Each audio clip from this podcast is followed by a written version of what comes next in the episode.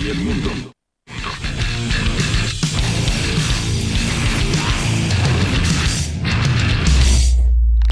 Bajo la lupa.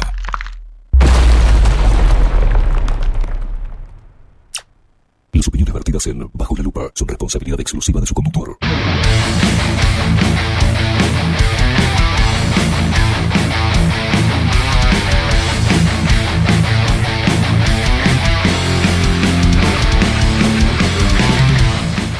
Muy pero muy buenos días. Bienvenidos a un nuevo programa de Bajo la Lupa por aquí por bajo la lupa.uy. Más independientes que nunca. Pisando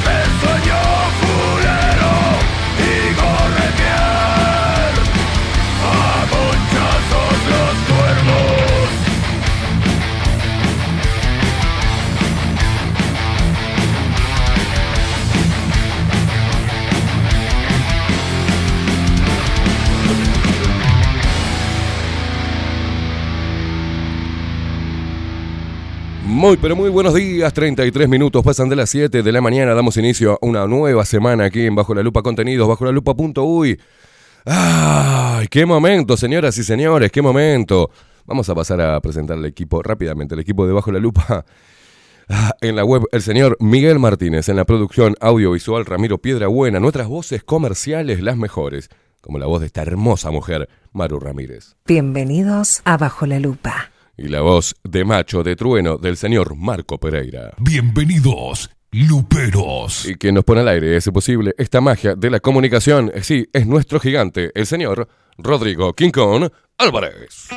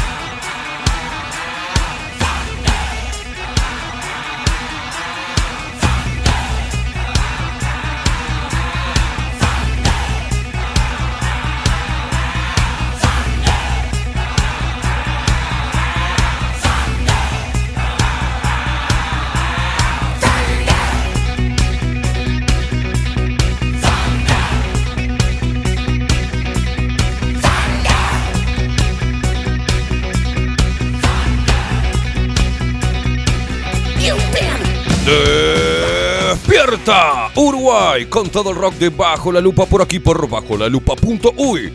Más independiente que nunca.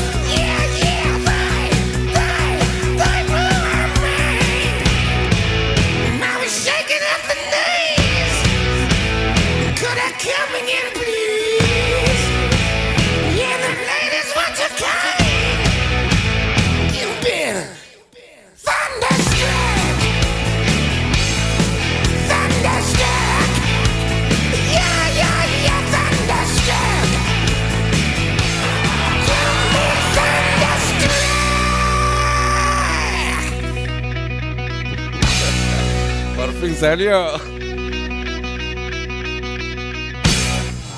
Rock, sí señor, porque bajo la lupa trajo el rock a tus mañanas para que te levantes bien intolerante, saltes de la cama, te pegues un bañulo mugriento, si no que esa jaula de mono a las 2 de la tarde, salgas y le pongas el pecho a las balas. Y a vos, mamucha hermosa, diosa, potra, yegua, animal, para que también te pegues un bañito, salgas a la calle y le pongan los pechos a las balas.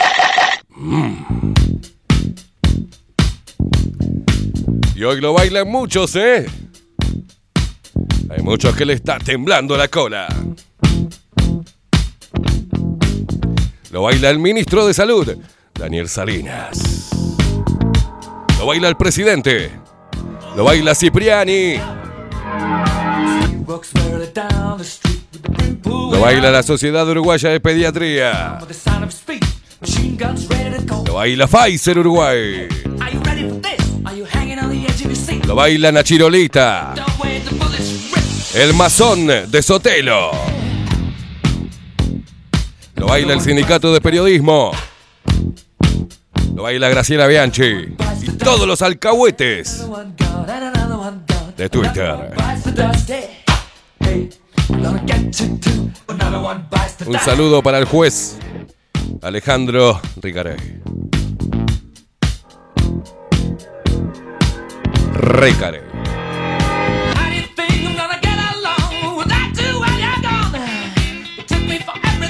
Lo bailan las guachas hermosas del interior del país, las paisanas de piernas gruesas. Lo bailan los uruguayos por el mundo como acá Matías desde Alicante. A toda la barra brava de Mallorca. Desde Jacksonville. Desde Miami.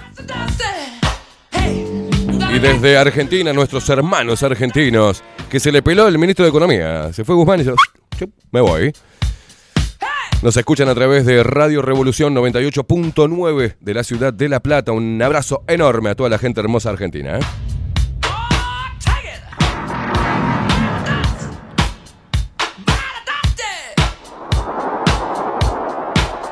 Baila Calo- Carolina Cose que tiene el 52% de aprobación de su gestión en Montevideo. O sea, que el 52% es Bolche. Bailalo, bailalo, guacha. Qué lindo tenés el pelo, eh, Caro. Another one bites the dust. Another one bites the dust. Ow! Another one bites the dust. Hey, hey! Another one bites the dust. Hey! Lo baila nuestra vicepresidente. Bailalo, Beatriz. Usted es una atrevida, disculpe que se lo diga. Callate, callate, tarranta. No me falte el respeto y respete Una mi tarranta. trayectoria.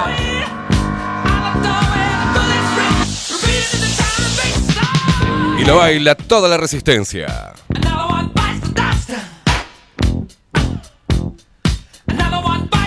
Lo baila la gente de Twitch, muchísimas gracias. ¿eh? Nos ven por todos lados. Nos ven por Twitch. También nos ven, nos ven y nos escuchan desde nuestra página web bajo la lupa.uy.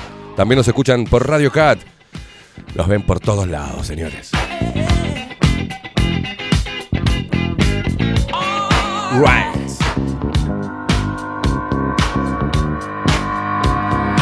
Te comunicas con nosotros a través de Telegram, arroba bajo la lupa uy. Nos encontrás muy sencillo, arroba bajo la lupa uy.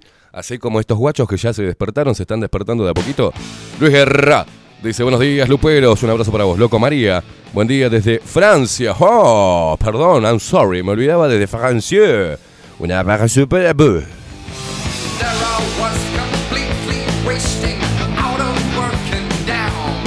Lunes 4 de julio del 2022.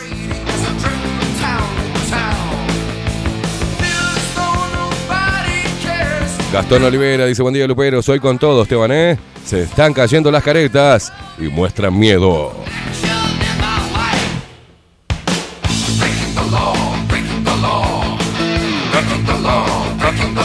Wilson Esteban, buenos días, sorretes por las apps. Hay música, dice. Bueno, no estamos saliendo por la app. Solo salen en imágenes. Gracias, Guacho, por avisar. Acá dice que Rodri está saliendo bien por la app, ¿eh? Elis, buen día, Esteban y Rodri. Y se dio lo que se debió hacer y queríamos.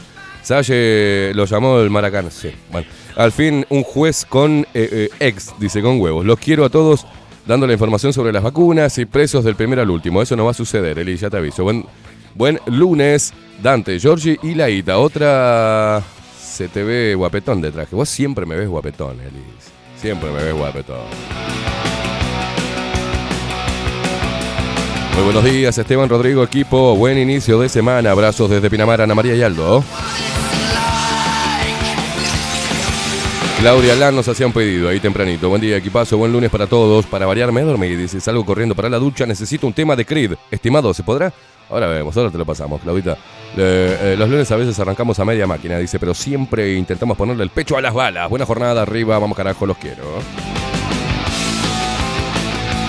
Axel, que nos encontramos en un boliche el viernes con Axel. Eh, buen día, fachos intolerantes, Esteban. Fue un gustazo poder conocerte a vos y a Miguel en- en un boliche el viernes. Casi súper de rebote de compas de laburo en ese boliche justo estando estos días en Montevideo. Totalmente inesperado. Me quedé con ganas de decirte personalmente más palabras de aprecio por lo que haces y lo que generás, con Bajo la Lupa. Les mando un abrazo grande desde Salto y arriba la resistencia, carajo.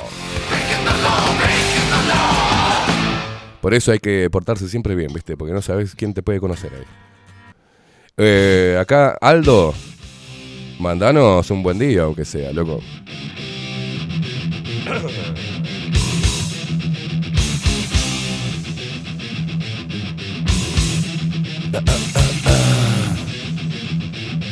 Juan Carlos dice, buen día equipo, excelentes noticias este fin de semana desde la justicia. Igual soy escéptico con lo que es el Ejecutivo informe. Dice, vamos nosotros carajo, saludos desde Tacuarembó.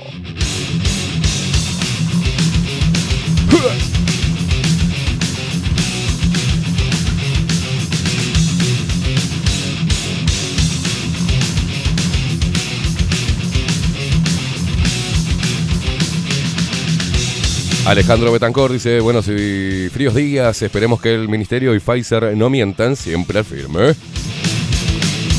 Obvio que van a mentir, Bobis.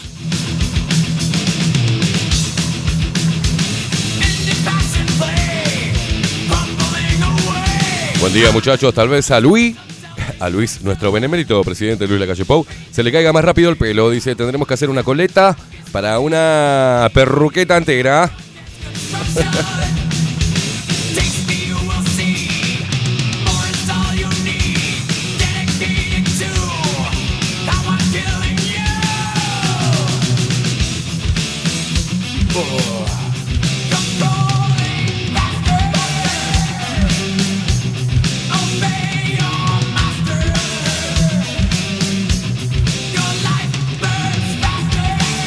Fernando, buenos días. Esteban y Rodrigo, dice Luperos. Vamos arriba, buen lunes para todos. Ya en la calle, de madrugada, saludos.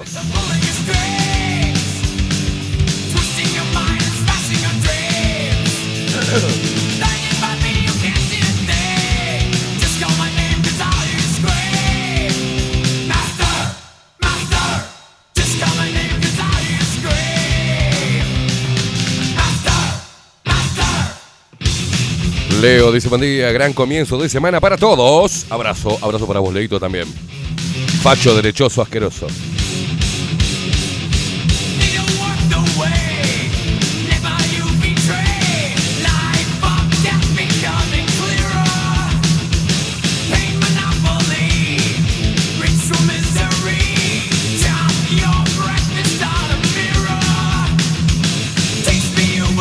Hermosa Natu dice buenos días, oretes, con purpurina. Ay Dios, estamos creando monstruos. Buen día, Soret. Buenos días, Sorete con purpurina. Que tengan buen comienzo de semana. Tremenda la música de King. Cari. Buen día, mis adorados luperos, Esteban, Rodri, todo el equipo. Buen comienzo de semana, la verdad. Empieza a salir a la luz. Las ratas de caño van a tener que declarar. Hijos de puta, dice. Qué boca sucia, horrible la gente que putea, che. Paula dice, buen día Esteban y Rodri, semana esperada por la resistencia. El miércoles hagamos actos de presencia para apoyar al juez y al abogado.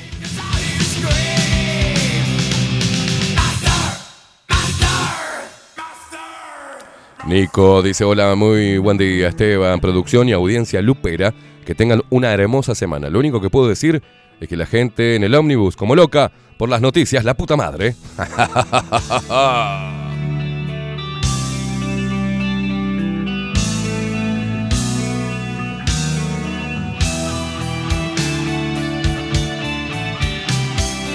La Bella Flor dice, buenos días, belleza, se los extrañó el feed de nosotros también. Pero Martínez, buenos días, belleza, luperas, buen lunes. Buen comienzo de semana, gracias, guacha. Ana Carela, ¿cómo caen todos? Se despertaron todas las guachas juntas. Muy buenos días, soletes de luz, buen comienzo. Van saliendo toda la mierda a la vista, sí, señora. Alejandra, buen día, Esteban y Rodri, buen comienzo de semana, gracias, guachas hermosas. Enrique, buen día, Esteban y vos, King. No podés ser tan malo. Anoche me acordé, me acosté a la una mirando el final de Stranger Things y tienen tremenda escena con Metallica Master of Puppets. La puta madre, dice. Estás haciendo poner loca a la gente, Rodri. Rodri, buenos días, ¿cómo le va? ¿Cómo anda? Ah, ya. Misito. Ahí me escuchó. Ahora sí lo escucho. ¿Cómo anda? que tiene el perillito. Tiene Una cosita que on-off. Hermoso. ¿Cómo pasó el fin de semana? Bien, bien. ¿Bien? Sí. Usted siempre tan, Muy, muy bien. tan detallista con lo que hizo el fin de semana, ¿no? Ah, mire, todo eso hizo. ¡Qué bien! No merita más palabras. No, no, impresionante fin de semana. ¡Oh! Estuvo bien. Una cosa de locos. Que en estos tiempos uno tenga un fin de semana bien. No, no, no, está bien, está bien, está bien. Estuvo bien entonces. Sí, sí, sí. ¿Bien más o bien menos? Sin sobresaltos. Sin sobresalto alguno, perfecto. Apareció Mara, dice, hola, gordito, buena jornada, buena jornada para vos también. Buenos días, Esteban, dice Mabel Trillo, Rodrigo y toda la barra querida de rebeldes conspiranoicos. Semana movidita, por lo menos sonora, dice. Ahí estaremos. Buena semana para todos. Muy buenos, muy buenos y rebeldes días. Vamos arriba, que se haga justicia poniendo mente y energía. Nadie escapa a las leyes del universo. Besos a todos. Nos manda María Luisa González.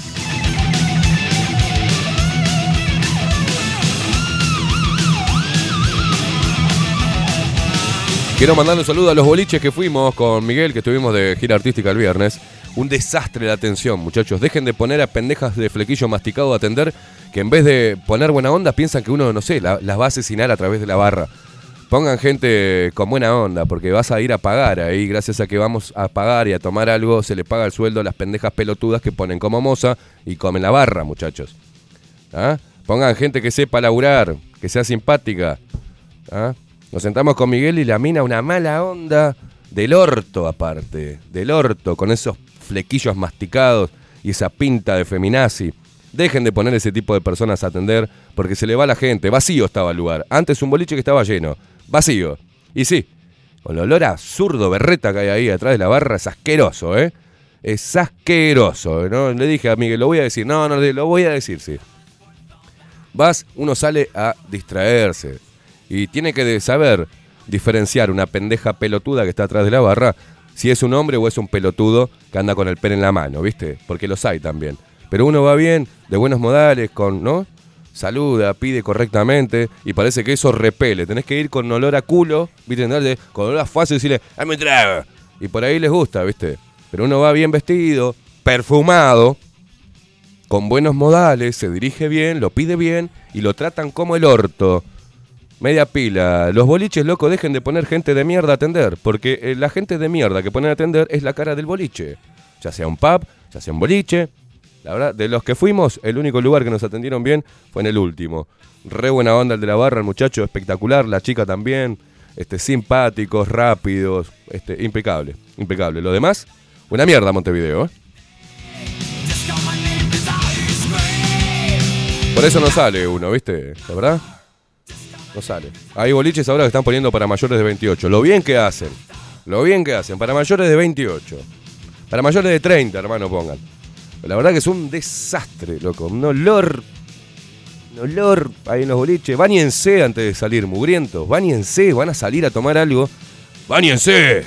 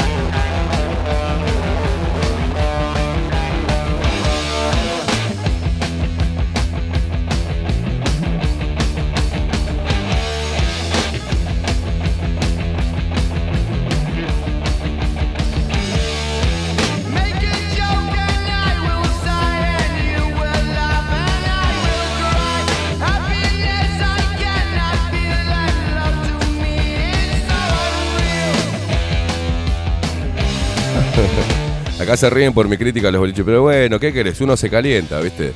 Estas minas se piensan que, que están divinas porque tienen un piercing en la pancita y se ponen en el pantalón.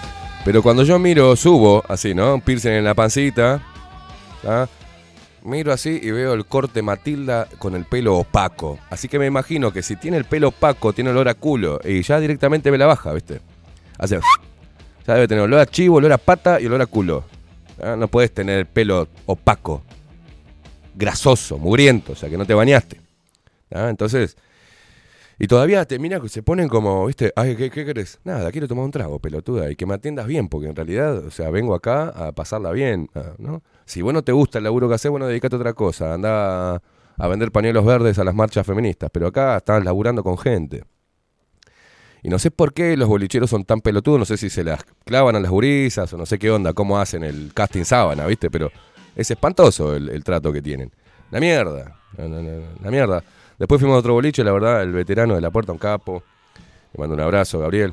Este, que sabe distinguir entre lo que es un pelotudo que viene con el, con el pene en la mano a ver si puede garroñar un trago y, el, y la persona grande que va a comprarse un trago y ponerse la barra y, pasar un buen momento. O sea, hay poca, poca gente idónea en la calle. Quedaron todos los, los, los progres estos que están haciendo mierda todos los boliches, la verdad. Da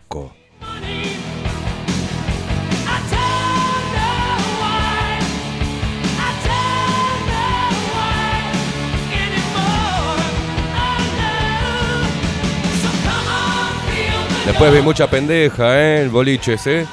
Mucha pendejita menor de edad, ¿eh? Vamos arriba. Mucha pendeja me- menor de edad. Ah, que se pueden poner de lo que quieran, minifalda, se le vea el culo, todo lo que quiera, pero son menores de edad. Así que media pila. Y después vi mucha mina quebrada también de alcohol, ¿eh? Mucha mina hecha mierda. Hecha mierda. Tuve que, tuvimos que salvar a una en un boliche ahí que, este, me quedó mirando así, hizo, "Ii", puf, digo, wow. Tan fachero estoy. No, tenía un pedo bárbaro. Se cayó una mina toda tatuada. Tuve que ir corriendo a la barra, traerle agua con hielo. Vaya pila, gurisas.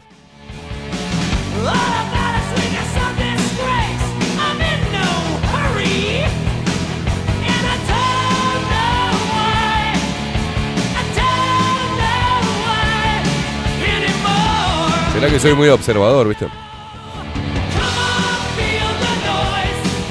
Un desastre. Olor, olor, olor, olor.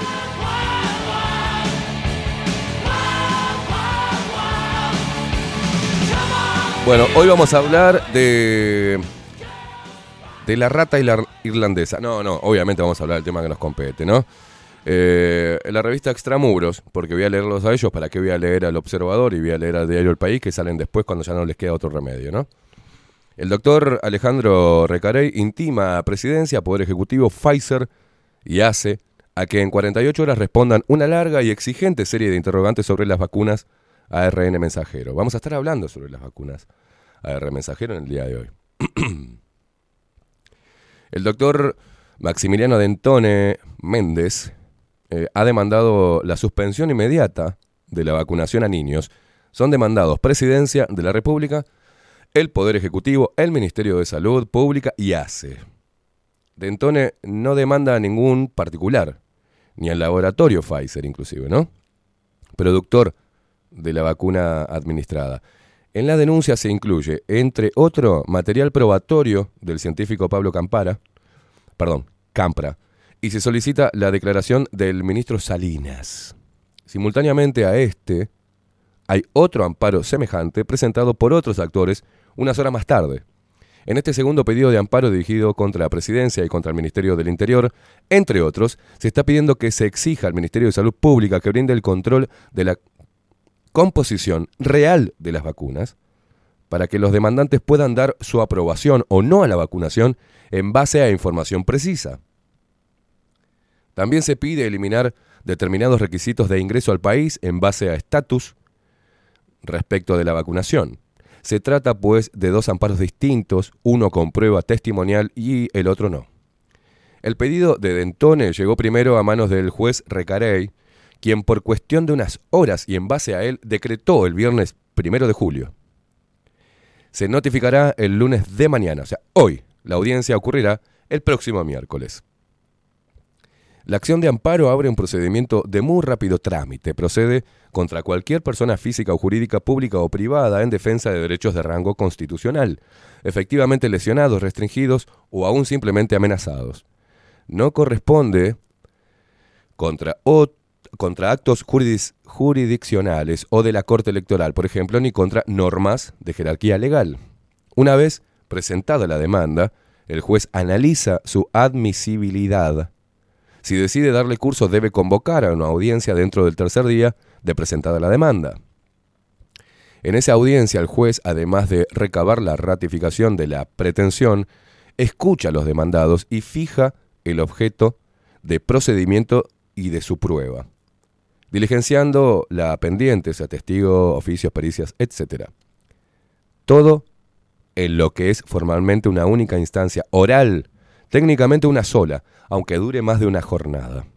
Luego debe dictar sentencia de inmediato o, como máximo, solo 24 horas después. La sentencia puede ser apelada, pero aún así, y hasta que el Tribunal Superior decida lo que entienda pertinente, esta debe ser cumplida a rajatabla. Además, cuando recibe la demanda a pedido de parte o por su iniciativa, puede disponer medidas cautelares o también mandatar el diligenciamiento de las pruebas que él estime pertinentes por su libre iniciativa inquisitiva. Esto fue lo que hizo en el eh, dispositivo producido en este expediente. Esta es una sentencia interlocutoria, vale decir, una resolución que decide un punto intraprocesal, pero no es el fondo del asunto. Lo que el juez está haciendo aquí es disponer prueba, pero no está tomando una decisión sobre lo que es sustancia, en sustancia se solicita. No todavía. Tienen que ir a dar información. Tienen que responder las preguntas que está haciendo el juez. El juez puede tomar medidas cautelares durante el proceso. Una de ellas es suspender la vacunación en niños, por ejemplo. Lo que me llama la atención en democracia, esto está comprendido dentro de la Constitución, son potestades de- del Poder Ejecutivo, del Poder Judicial, lo puede hacer, no está violando absolutamente nada, no está acusando ni diciendo absolutamente nada, sino que está dándole diligencia a una demanda. Y esto tendría que ponernos contentos a todos, ¿no? Tanto para los que están a favor de una inoculación experimental, como los que estamos en contra. Porque en realidad es información vital para las personas. Y digo vital porque es vital. Porque se ha muerto gente después de la inoculación. Porque han cambiado el discurso, el ministro de Salud Pública ha cambiado el discurso desde el inicio de la supuesta pandemia con virus mortal. El periodismo era, era lo que tenía que haber pedido o interpelado desde el inicio. Todo el periodismo, todo aquel que se precie de periodista, tendría que haber interpelado las decisiones de, el- de este gobierno y de las autoridades sanitarias. Tendría que haber hecho pedidos de informes. Tendría que haberse mantenido neutral, vigilante de, las, de los protocolos y de los decretos del Poder Ejecutivo. Tendrían que haber estado, como debe ser el periodismo, siendo un servicio a la ciudadanía, al pueblo, ejerciendo de contralor del poder, velando por la constitución y las leyes, investigando y poniendo arriba de la mesa información relevante para la población para que ésta decida entregar su cuerpo o no a un experimento global. Antes de la pandemia teníamos una ciencia, una biología, un eh, expertos premiados, artículos, pero para tirar para arriba, científicos, en las mejores revistas, ¿no? En Nature, en Science, en The Lancet, sobre, por ejemplo, la hiperinmunización, por ejemplo, sobre los anticuerpos naturales. Teníamos mucha información que fue borrada, fue eliminada y no fue puesta arriba de la mesa. Al principio de la pandemia, el ministro de Salud, junto con el Pasteur, hicieron mucho hincapié en, el cuidado que hay que tener en no salir a vacunar a mansalva. Porque el riesgo que había era la hiperinmunización. O sea, crear un efecto contrario al que se quiere este, llegar, que es inmunizar. Pero si la persona había pasado por el virus, había creado anticuerpos y era vacunado con una tecnología nunca antes aplicada en seres humanos, sí en diferentes especies, por ejemplo, pero no en, en seres humanos, porque podría, eh, eh, podría desencadenar en un sentido contrario a lo que se buscaba que era inmunizar. Podrían destruirle el sistema inmunitario o generarle el,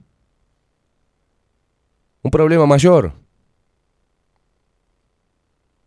Y de ese problema mayor derivan diferentes patologías, como problemas en la coagulación de la sangre, como miocarditis, como eh, accidentes cerebrovasculares, como infartos. provocados por la hiperinmunización. Ahora vamos a estar entrando en detalles con eso, pero yo quiero hablarle a los que salieron, obviamente cuando esto se pide, y toda la información que debería haber estado desde un inicio al ser... eh, se debería haber hecho pública. Estuve hablando este fin de semana con diferentes personas que no tienen ni idea. Son totalmente ignorantes. Y no es malo ignorar, ¿eh? yo soy un ignorante en muchas cosas. Sobre la vacunación me comparaban, eh, pero entonces vos sos sayista, me dijeron. No, no soy sayista. No, porque antes eh, no, no había tanto problema con las vacunas como lo hubo con esta. No, porque antes las vacunas eran con virus atenuado y llevaban hasta 7, 10, 12 años de proceso para ser aprobada. No tiene nada que ver con esto. Nada que ver. Esto no es una vacuna. Y han demonizado tanto, y Sasha ha contribuido también a la demonización, así como Vega en llevar gente imantada.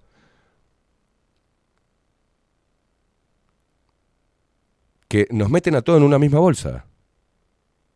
Porque así lo hizo. Lo hicieron todos los medios de comunicación tradicionales y todos los periodistas. No, no estamos con Salle, señores. Salle hace su camino. Que haga lo que quiera. Acá se trata de ser periodista y evaluar la información que teníamos hasta ahora, analizarla y sacar conclusiones de costos-beneficios. Y estar atento al discurso que fue cambiando desde las autoridades sanitarias. Pero por si esto fuera poco, ahora un juez hace lo que tendrían que haber hecho al inicio y pide información. ¿Y cómo cuesta que esta información pase, por ejemplo, cruza el Río de la Plata? Le mandé a Viviana Canosa ni cinco de pelota, se ve que no les interesa, solamente hacer el circo que está haciendo Viviana Canosa en la televisión, entre Macri y Kirchner. Ya se ve que no le importa más lo de la pandemia. Lo escucho al otro haciendo reuniones a, a Alfredo Casero y le mando la información y le chupa un huevo. Pero eso es la cabecita, está totalmente tomada, ¿no? ¿Les importa realmente a los argentinos que están haciendo resistencia a este tipo de información? ¿Les importa realmente que se solucione? ¿O quieren seguir como los médicos de acá que cobran a través de, del fondo coronavirus? ¿Quieren seguir con la pandemia para seguir haciendo plata? ¿O quieren realmente llegar al fondo del asunto? Es raro lo que está sucediendo. ¿eh? Es raro. Pero salen personas como Gerardo Sotelo, no a hablar de esto, sino a hablar y a pedir que Julio Ríos debe retractarse públicamente ante Puglia, la vieja loca esta. Que desde acá le hemos dicho mil veces, Mirta Legrand. Y si se cree que es la Mirta Legrand del Uruguay. Tiene, en esa tiene razón Julio Ríos. Ay, perdón. La Mirta Legrand. Y sí, hermano. Pediste que nos encerraran.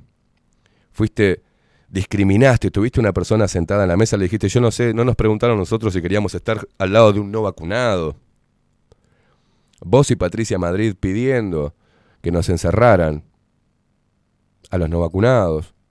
Patricia Madrid fue más lejos. Yo los, los metería en una camarita. Así como los nazis metían en una cámara a los judíos, ¿no? Patricia Madrid. Los sindicatos médicos no hicieron nada, no dijeron nada. Todos hicieron negocio con la pandemia. Lo único que hicieron es pedir más plata al Estado. La asociación, la Sociedad Uruguaya de Pediatría también no investigó un carajo. A pesar de que los niños no presentaban un riesgo con este virus y cuando pasaban por él se recuperaban rápidamente, igual insistieron con la vacunación experimental de ARN mensajero en niños. Pero por si fuese poco, se equivocaron con 158 niños y le mandaron otra vacuna, que no era esa. Y después le mandaron la otra arriba. Este presidente, muchos lo defendieron como que no sabe de ciencia, sí, pero tampoco se informó. Ahora están con el presupuesto y están quejándose estos zurdos de mierda. Nada para laudelar.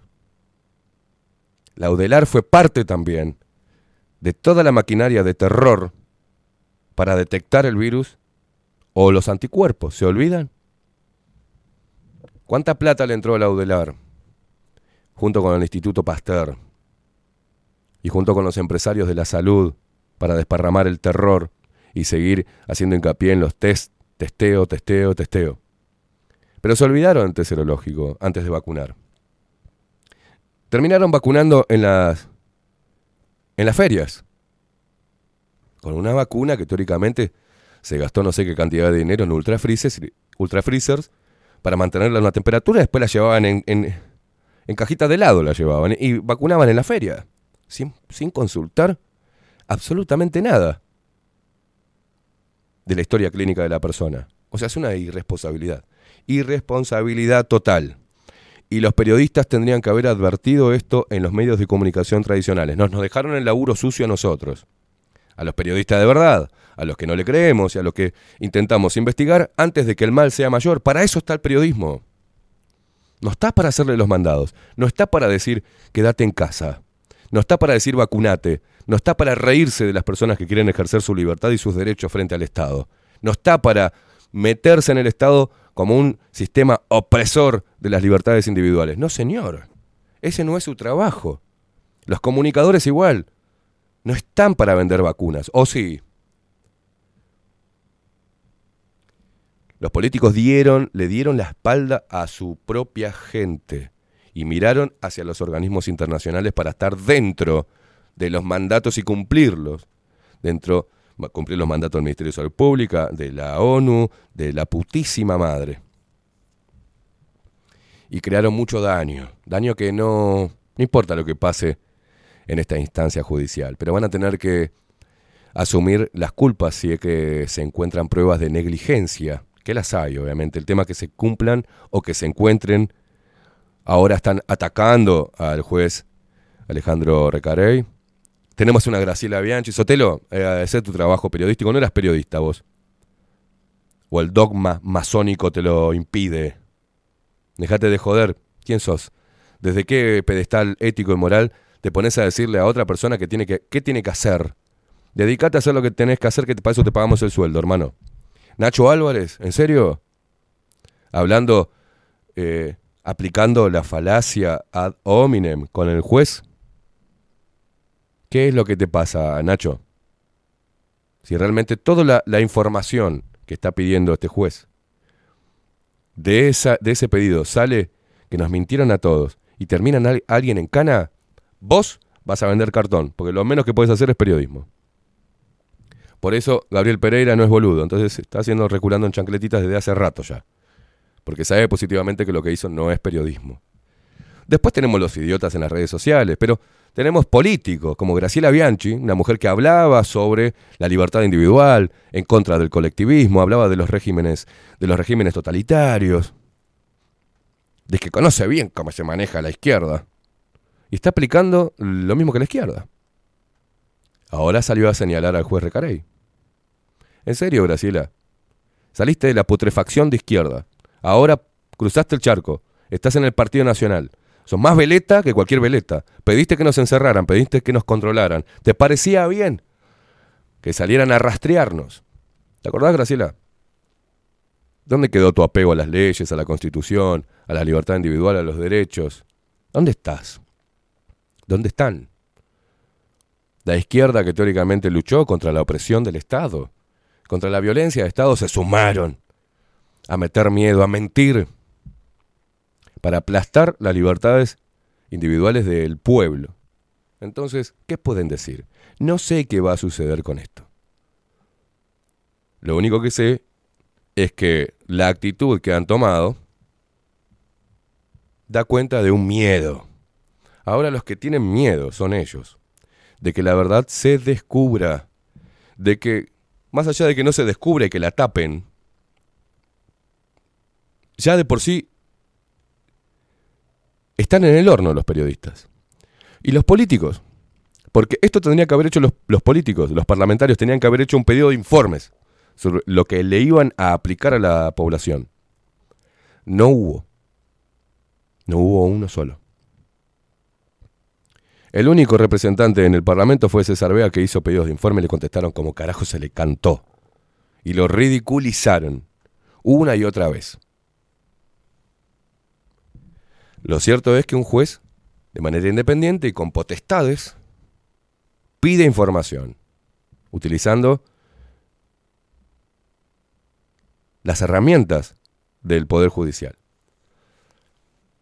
Veremos, van a maquillar la- las cifras. Ojo, porque es muy claro el juez en, en lo que pide. ¿eh? No, no van a poder sanatear. Van a tener que presentar pruebas. Lo cierto es que el virus nunca se aisló acá a nivel local. Jamás.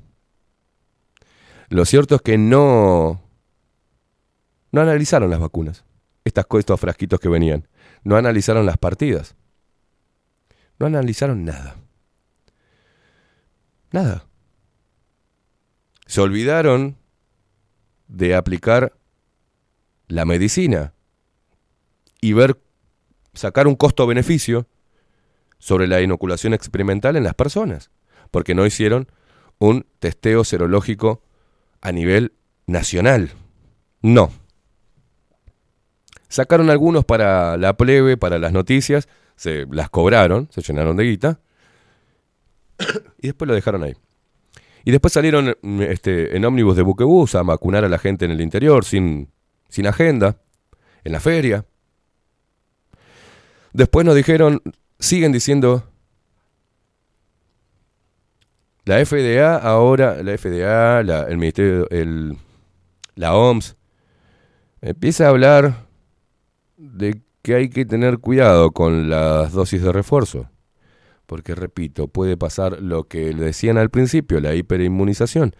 Antes de la pandemia teníamos personas, teníamos científicos que les hacían notas y hablaban de la hiperinmunización y hablaban, por ejemplo, de la inmunidad de rebaño y cómo se cortaba. Ahora te voy a leer algunos. Pero en base a esa información, bueno, la FDA, Pfizer, eh, ni que hablar de Johnson y Johnson, tienen juicios, juicios por personas que murieron o contrajeron enfermedades irreversibles gracias a sus medicamentos y gracias a sus productos. Pero nadie dijo nada acá. Nos dejaron todo el laburo sucio a nosotros y nos pusieron un mote de terraplanistas y conspiranoicos. No, señores. Es periodismo. Mirá que pasa esto, ¿eh? Porque así lo, sí los periodistas del Uruguay investigan eh, y hasta por ahí nomás los conflictos de intereses si es un político, ¿no? Si el político está en un ministerio y tiene una empresa privada. Ahí salen bueno. Y ahí, ¿para qué mierda está la JUTEP? ¿Qué hizo la JUTEP? La Junta de Ética y Transparencia Pública. ¿Qué hizo la JUTEP? Nada. Nada. Tendría que haber hablado que este señor, haber hecho el informe, que Radi, Cohen, todos los que eran los integrantes del GACH tenían conflicto de, había un conflicto de interés con los laboratorios, con la medicina, con organismos internacionales o con sus propias empresas personales. La JUTEP que hizo, nada. ¿No les parece raro? Así que nadie va a salvarle el culo al presidente Luis Lacalle Pou, porque él como presidente, si llega ahí, tiene que estar preparado para asesorarse con estas cosas. No. Dijo que iba a cumplir la Agenda 2030. La Agenda 2030 lo que incluye es esto. Políticas y mandatos centrados en organismos internacionales de poder, aceptarlos y seguir sus protocolos. Comprar lo que ellos digan y aplicárselo al pueblo. Eso es lo que hizo Luis Lacalle Pou. Salgamos de la discusión de izquierdas y derechas. Acá es la vida o la muerte. Acá son derechos o violación de derechos. La Institución Nacional de Derechos Humanos que hizo nada. El periodismo uruguayo que hizo nada. Los representantes parlamentarios que hicieron nada. Perdón, no hicieron nada para investigar, no hicieron nada para eh, ponerle un freno, para reflexionar, no hicieron nada. Lo que hicieron fue abonar los políticos, los médicos sindicalizados, eh, los expertos de la salud, el Instituto Pasteur, el Hospital de Clínicas, todos los directores, todos los políticos, todos los periodistas, todos los comunicadores, todos nos dijeron tenés que vacunarte porque te va a matar el virus. Asustaron a la gente, encerraron, denunciaron, hicieron mierda al tejido social. Y ahora tienen el tupé de cuando la justicia actúa como tiene que actuar de manera independiente, pidiendo información relevante para la ciudadanía, tienen el tupé de poner en tela de juicio las intenciones del juez.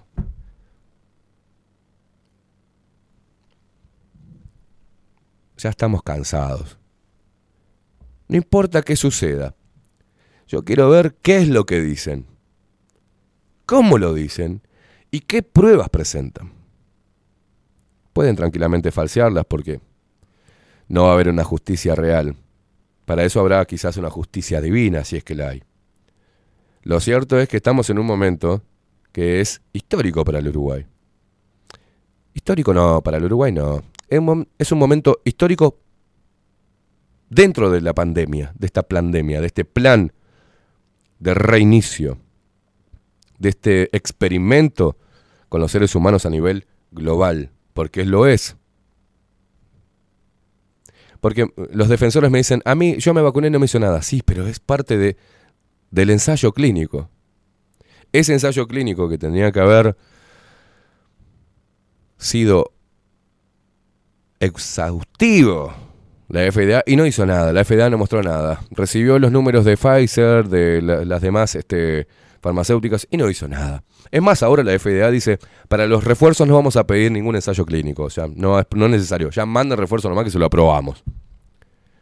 O sea, le, están, le quieren aplicar una dosis continua de refuerzo. ¿De qué de refuerzo si no inmuniza? La gente está tan, tuvo tanto miedo y está tan boluda y tan sectaria que te sigue defendiendo algo que no tiene sentido.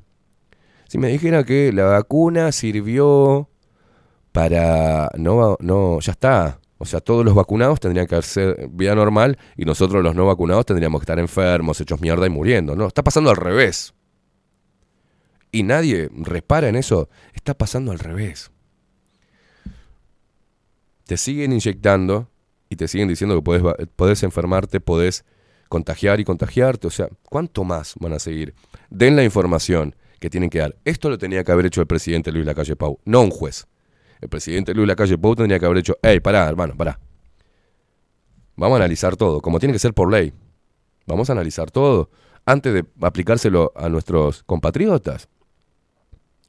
Esperen, esperen, esperen. Va, pará.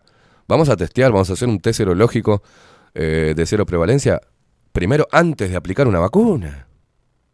Vamos a sacar un decreto que no se puede aplicar una vacuna sin antes ver la historia clínica, hacer un, examen clínico y comprobar si tiene anticuerpos, porque le podemos hacer mierda a la salud a los uruguayos, señores, y a los niños. Y podemos matar viejos.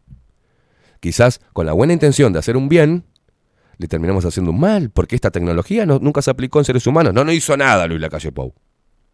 Puso ahí un gach que teóricamente tenía conflicto con el presidente. Mentira. Los puso ahí, los puso ahí, y se lavó las manos, como Poncio. No sé, los científicos saben. Se lavó las manos. ¿Y qué hizo la oposición teniendo la posibilidad del Frente Amplio, la izquierda esta de mierda rancia que tenemos a nivel local? Bueno, tenés la posibilidad de cagarlo a pedido de informes. No, ¿qué hicieron? Abonaron. Abonaron, pidieron encierro, pidieron cuarentena total, pidieron, pidieron vacuna obligatoria. Y claro, si son totalitarios. Y acá se les vio la careta. Se sacaron la careta y se vio su totalitarismo a cara descubierta. Lo peor es que estos defensores que están señalando ahora al juez son pertenecen a la centro derecha liberal. Porque Frente Amplio está calladito. Cerra el culo el Frente Amplio. No los he visto tan activos dándole palo al juez Recarey. Y sí, porque tiene una historial el juez Recarey. Citando a los militares para saber sobre los restos de Elena Quintero, por ejemplo, negándose, negándose a aplicar este o actuar de acuerdo a la ideología de género. Y sí, tiene algunas cosas que es muy rebelde el hombre, ¿vio? 2003, 2016, 2019. Eso es lo que decías, Graciela Bianchi, otra vez el juez Recarey. Es molesto como tiene que ser un juez. Tiene que actuar como tiene que actuar. Se pidió información, nos negaron información. maquillaron los números. Se abroquelaron, hubo hermetismo, hicieron un contrato con vacunas y hay muchos defensores que dicen, no, está bien porque este tipo de negocios se hacen con cierta, este, cierta confidencialidad. No, no, nos dijeron que la confidencialidad no era sobre el contrato. En realidad, dentro del contrato era sobre los excipientes que tenían, algunos excipientes que tenían este líquido experimental. Que no iban, nos mostraron el prospecto, lo hicieron público, que costó un huevo llegar al prospecto y que lo publicaran, pero algunos excipientes no estaban en ese prospecto este, para que la gente pudiera ver. Eso fue lo que hicieron confidencial. Y el presidente, este presidente, Luis Lacalle Pou, en televisión abierta, en Telemundo dijo, "Y bueno, hicieron una vacuna 3-4 meses, es obvio que se querían cubrir, que se quieran cubrir. Lo dijo muy livianamente. Y los periodistas le preguntaron, pero ¿le preguntaron? ¿Cómo va? Pero, pres- presidente, ¿cómo va a decir eso? O sea, entonces, ah, si ellos se quieren cubrir, está bien, pero entonces hay que seguir investigando, analizar cada una de las, de las dosis que se le va a dar a las personas, tener más cuidado, porque si se cubren es por algo es. No dar un consentimiento informado, sino que dan un documento para lavarse las manos ante efectos adversos. Y les están diciendo que ahí pueden haber efectos adversos a corto, mediano o largo plazo. ¿Cómo hacemos, Luis Lacalle? ¿Cómo hacemos, señor presidente? No, no dijeron nada. "No, está bien. Es lógico, sí, obvio. Fueron todos pro Pfizer, pro Sinovac, pro Sputnik. Mientras que hacían guita, mientras que se posicionaban como la voz oficial de la ciencia. No investigaron una mierda. Solo investigaron la manera de seguir argumentando de manera descabellada y argumentando, mintiendo, maquillando para justificar una vacunación masiva y continua. Y así murió gente. Así que yo celebro lo, lo que está haciendo este juez. Y ojalá que salga algo en limpio. O al menos vamos a ver cómo funciona la justicia con el poder. Y vamos a ver qué posición tiene el presidente Luis Lacalle Pou, porque también fue citado. Y vamos a ver qué dice la oposición, o si chifla y mira para otro lado, o si va a seguir tirando cortinas de humo como la plata que no fue para laudelar en este presupuesto. Seguiremos haciendo resistencia a toda esta porquería. Seguiremos hasta las últimas consecuencias. Lamentablemente vamos a tener que ver morir gente, ver enfermar gente. Pero ¿saben qué? Los que nos resistimos a esto, podemos morir de cualquier cosa, menos de esta mierda. Menos de esta mierda. Así que a seguir, señores.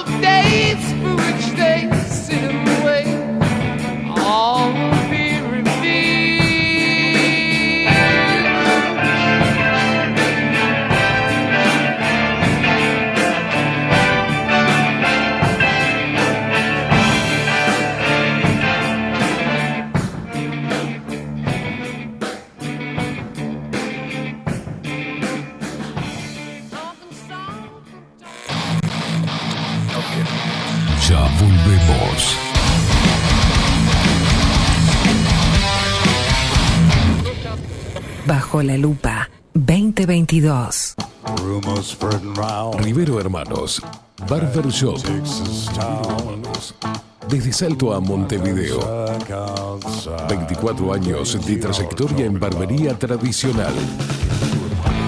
Corte de cabello, afeitado al ras y modelado de barba con fomentos. Vení a conocer nuestros sillones con más de 100 años y te contamos su historia. Rivero Hermanos. Gabriel Pereira 3081 Casi Yauri.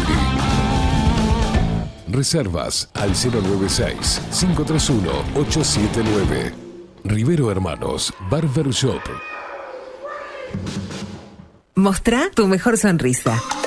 En Timbo, consultorio odontológico, te ofrecemos la atención y todos los tratamientos necesarios para recuperar tu salud bucal. Reserva tu consulta diagnóstico sin cargo al 099-750-182. Te esperamos en Colonia 1181, oficina 505, esquina Cuareim. Nombrando a Bajo la Lupa, obtendrás un 10% de bonificación. No postergues más la sonrisa que te mereces. Timbo, consultorio odontológico. 099 750 182. Si busco timbres notariales Salón Libertad. y si busco juguetes Salón Libertad. y si busco... No busques más. Salón Libertad tiene todo lo que te puedas imaginar. El salón más completo del centro. Agencia oficial de timbres notariales, profesionales y judiciales. Y si busco fotocopias, También en Salón Libertad. Paraguay 1344. Teléfono 2 900 3833. y si busco golosinas, y si busco refrescos, y si busco alfajores, También Salón Libertad. 2 900 38 33. Si estás en Miami, Florida y querés renovar los pisos de tu hogar o reformar tu baño y tu cocina, la mejor opción es CM Great Services, la empresa de construcción que le da vida a tu diseño. Más de 20 años de experiencia avalan nuestro trabajo. Reformas, revestimientos de pisos, baños y cocinas. En Miami, Florida, CM Great Services. Contactanos al 786 536 8822. Café Jurado, directamente desde la planta hasta su propia taza, siempre garantizando la mejor calidad. Café Jurado, su cuerpo, su intenso sabor y su aroma hacen de nuestro café un placer único. Desde 1912, pasión por el café. Mercado de Carnes La Vaquilla. Ofrece a sus clientes los mejores cortes y la mejor atención. Ventas por mayor y menor. Descuentos especiales a colegios y caterings. Envíos sin cargo. Teléfono 2 208 98 77. Horarios de lunes a sábados de 7 a 13.30, de 17 a 20 horas. Domingos de 8 a 13 horas.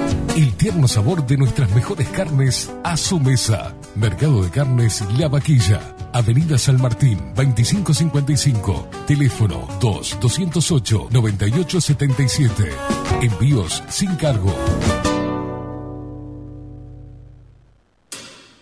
La Carola. 13 años haciendo las mejores paellas y tortillas españolas de Montevideo.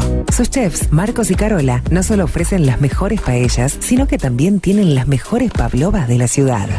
Cuentan con un jardín exclusivo para tapeos, degustaciones de vinos y reuniones familiares. También ofrecen un menú express con opción de pasta y jugos naturales. De martes a viernes a partir de las 20 horas, sábados y domingos, también al mediodía. Instagram, La Carola Tapas. Gonzalo Ramírez 2225, esquina Juan Polié. Reserva tu lugar 099 24 20 72. La Carola, el clásico de la ciudad. Pescadería El Italiano. Ubicados en el puertito del museo, les ofrecemos pescado fresco todo el año y gran variedad en mariscos, productos de excelente calidad, llevando confianza a su mesa. Los esperamos con la mejor atención personalizada. Pescadería El Italiano, de martes a domingos, de 8 a 20 horas. Contamos con envíos. Pescadería El Italiano. Comunicate al 2-622-7930 y por WhatsApp 095 43 3502.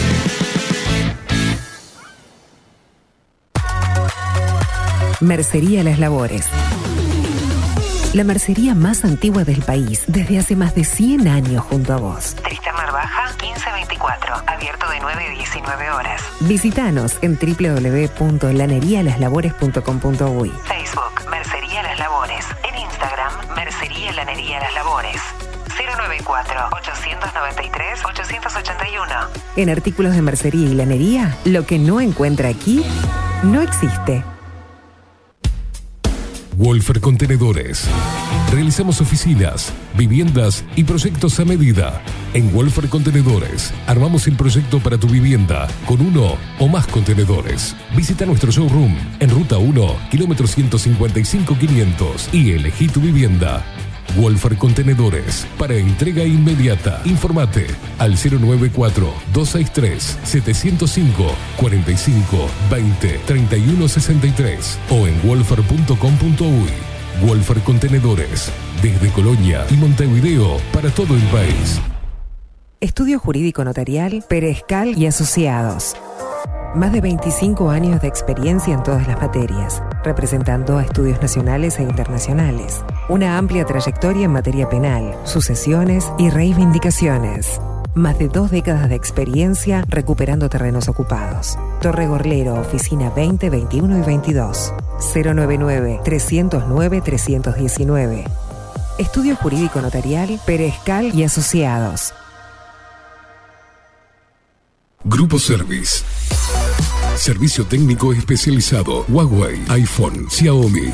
Trabajamos con todas las marcas. Contamos con servicio express. Cambio de pantalla en 30 minutos.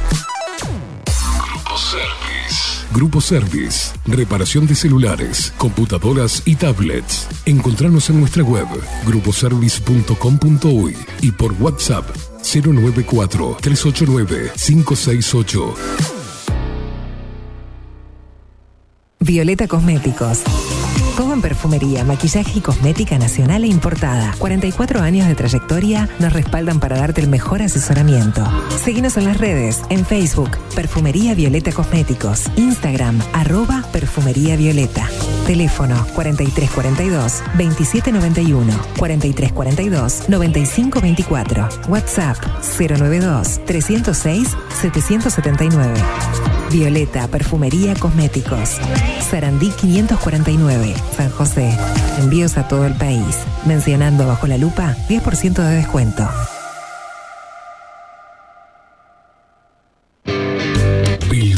Transformación digital. Creamos la estrategia de transformación digital para que tu empresa avance y se adapte a los desafíos de hoy. Desarrollo y posicionamiento web, community management, planes de marketing digital. Bilden, transformación digital. Comunicate al 094 400 060 o escribinos a hola arroba bilden.uy.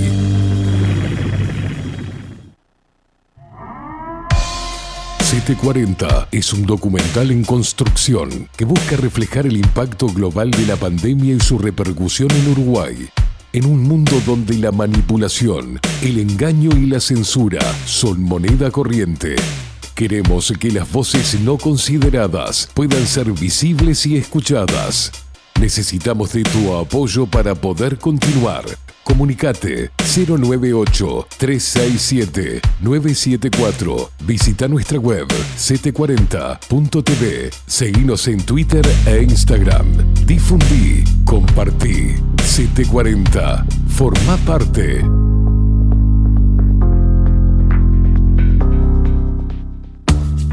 Ahora también estamos en Twitch. Seguinos en Bajo la Lupa guion bajo uy. En Bajo la Lupa guion bajo uy. Bajo la Lupa contenidos más independientes que nunca.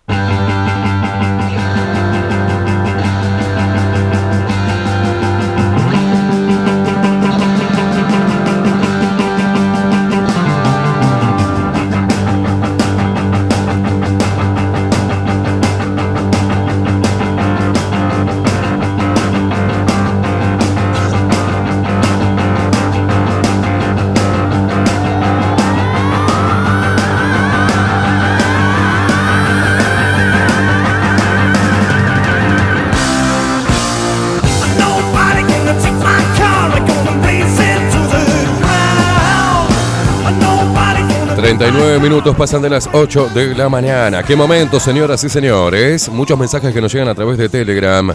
Voy a leer algunos y me voy a meter de lleno en lo que es eh, la hiperinmunización, ¿no? Algo que advertía el ministro de Salud.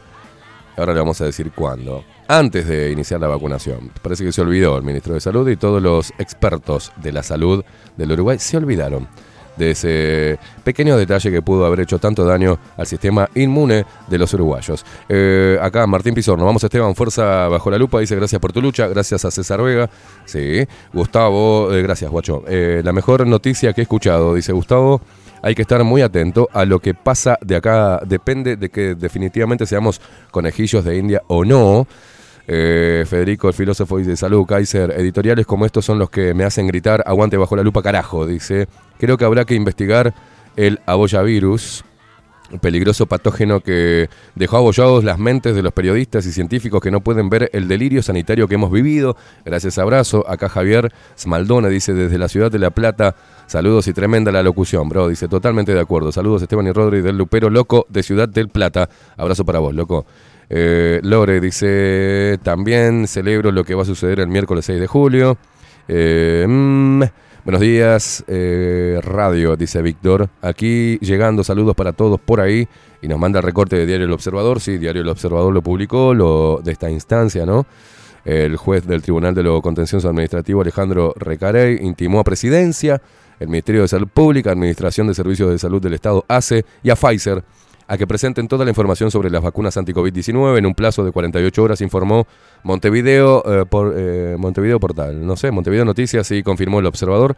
La intimación parte de un proceso de amparo iniciado para suspender la aplicación de estas vacunas en niños. Bueno, eh, hay que defender a los niños, al menos, ¿no? Buen día, Esteban, mandale la data del amparo a Vero Recia de Argentina. Calculo que le dará trascendencia que Canosa o Casero no dieron. Tienen un informativo por Twitch criterio periodístico y va a fondo. Bueno, ahora voy a tratar de mandarle mensajes porque se ve que Viviana Canosa no le interesa algo tan trascendental a nivel judicial cruzando el, charco, ¿no? Y a Casero tampoco. He estado dentro de los foros que hace Alfredo Casero y le da micrófono a cada pelotudo que dice pelotudeces respecto al kirchnerismo. Bueno, están haciendo campaña política, señores. Están ayudando a que Macri vuelva, se vuelva a alzar en la presidencia, ¿eh? O a Milei. ¿O ¿Qué onda? ¿Qué onda? A la gente de Argentina le digo. Viviana, te mandé información que ves que, si vos la, la replicás en Argentina, es importante. Primero nos da fuerza porque Argentina, obviamente en población, es mucho mayor que Uruguay. Y tenés una información que es real, que está pasando en este país, y no me contestás, Viviana. Ni lo pasás o vas a seguir hablando del kirchnerismo, del feminismo, y vas a seguir hablando de la ideología de género. Es importante, sí, pero estos temas hay que hacer un parate a nivel periodístico si es que sos periodista, periodista Viviana Canosa. Y a vos, Casero, lo mismo, hermano. Te vengo mandando por todos lados. Esto es importante y que lo repliquen en Argentina y en diferentes partes del mundo, que lo repliquen. Porque es. eh, sienta jurisprudencia, da un aliento de cómo deben tratar este, estos temas los jueces y la justicia, cómo debe actuar la justicia. Si es que quieren que sigamos creyendo que la justicia es un poder, poder independiente. Porque después escuchamos a los, periodistas, a los periodistas y a los políticos decir, no, porque la independencia, no. Los poderes independientes del poder legislativo, el poder judicial y el, po- el poder, a ver, Gastón, a ver, cuando el poder judicial actúa de manera independiente, es criticado por los supuestamente defensores de la independencia del poder judicial. Entonces no entendés nada. Sí que entendés. Sí que entendemos todos. La justicia está tomada. Y el nuevo Código de Proceso Penal, acá el capo, lo bueno que lo haga un juez porque no puede entrar la fiscalía. ¿Está? Porque el dueño de la justicia hoy es Luis Lacalle Pou, antes lo fue Tabaré Vázquez. Y lo será Yamandu Orsi, que obviamente por agenda es el próximo presidente de los uruguayos. Sigo leyendo. Ale dice, buen día Esteban, mandale, ¿eh? acá nos mandó, ¿eh? Javier Sixto, buenos días animales, vamos que vamos. Enrique, Esteban, te pasa un pique, dice... mm, dice... Bueno, está. Abrí la noticia y enseguida podés... No, no, no, Está. Gracias, Enrique. Milton dice, buen día, buena música para arrancar con todo. Ni cuando me di la mezcla de Pfizer y AstraZeneca me sentía así. dice María Luisa González. Vamos todos los luperos mayores de 50. que tienen- Bueno, está. El tema, el tema es así. El tema es así. Esto es lo que debería hacer un periodista, ¿no? Porque los periodistas tenemos, nos convertimos, nos tenemos necesariamente de convertir en médicos, en científicos, en economistas, ¿ah? en psicólogos, en expertos en todo, porque tenemos que leer, tenemos que pedir información de gente que sabe. Tenemos que ponerlo arriba de la mesa y tenemos que darle micrófono. Eso es lo que tenemos que hacer los periodistas. Y el periodismo, señoras y señores, dejen de hablar de un periodismo eh, objetivo e imparcial. No, yo no soy objetivo, soy subjetivo. Mi subjetividad me hace ir detrás de un tema. No existe el periodismo objetivo. No hay periodismo objetivo. Jamás lo hubo. Entonces dejen de hablar esa estupidez de pedir o soñar con un periodismo imparcial. Imparcial es un periodismo chato.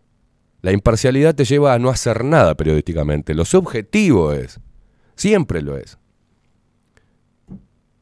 Lo peor que "Ay, este, la- las críticas hacia mi laburo no, es, no es imparcial ni es. No, no, no soy imparcial. Totalmente parcializado, pero ¿saben a qué, a qué debo mi parcialidad respecto a esto? Es que no. Es que estoy a favor de la gente. O sea, de mí mismo estoy a favor como ciudadano común. Y estoy en contra de los tejes y manejes del poder. Desde ahí hago mi periodismo. Obvio que no es objetivo. Me importa un huevo recalcar el buen desempeño de un jerarca en algún ente del Estado. Si para eso le pagamos. Eso no es noticia, señores.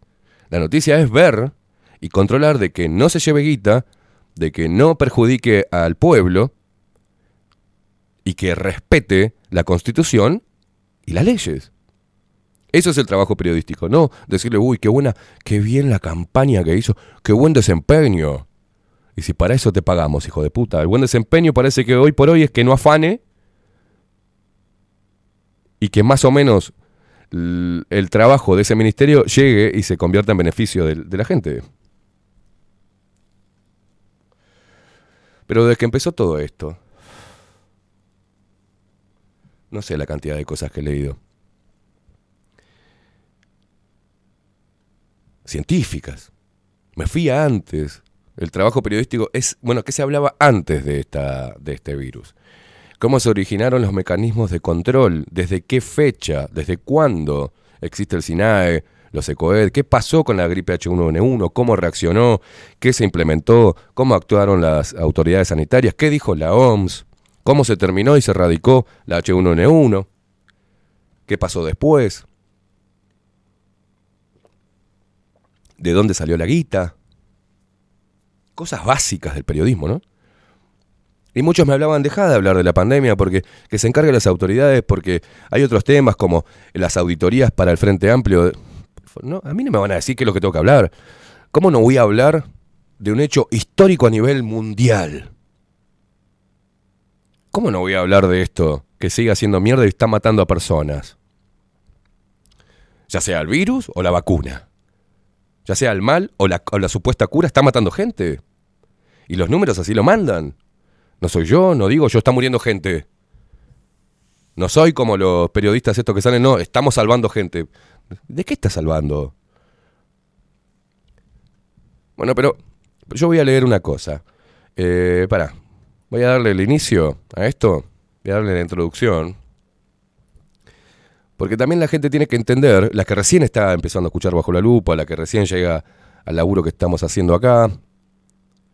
Pero el gobierno jugó o juega la ruleta rusa con los vacunados sin test previo.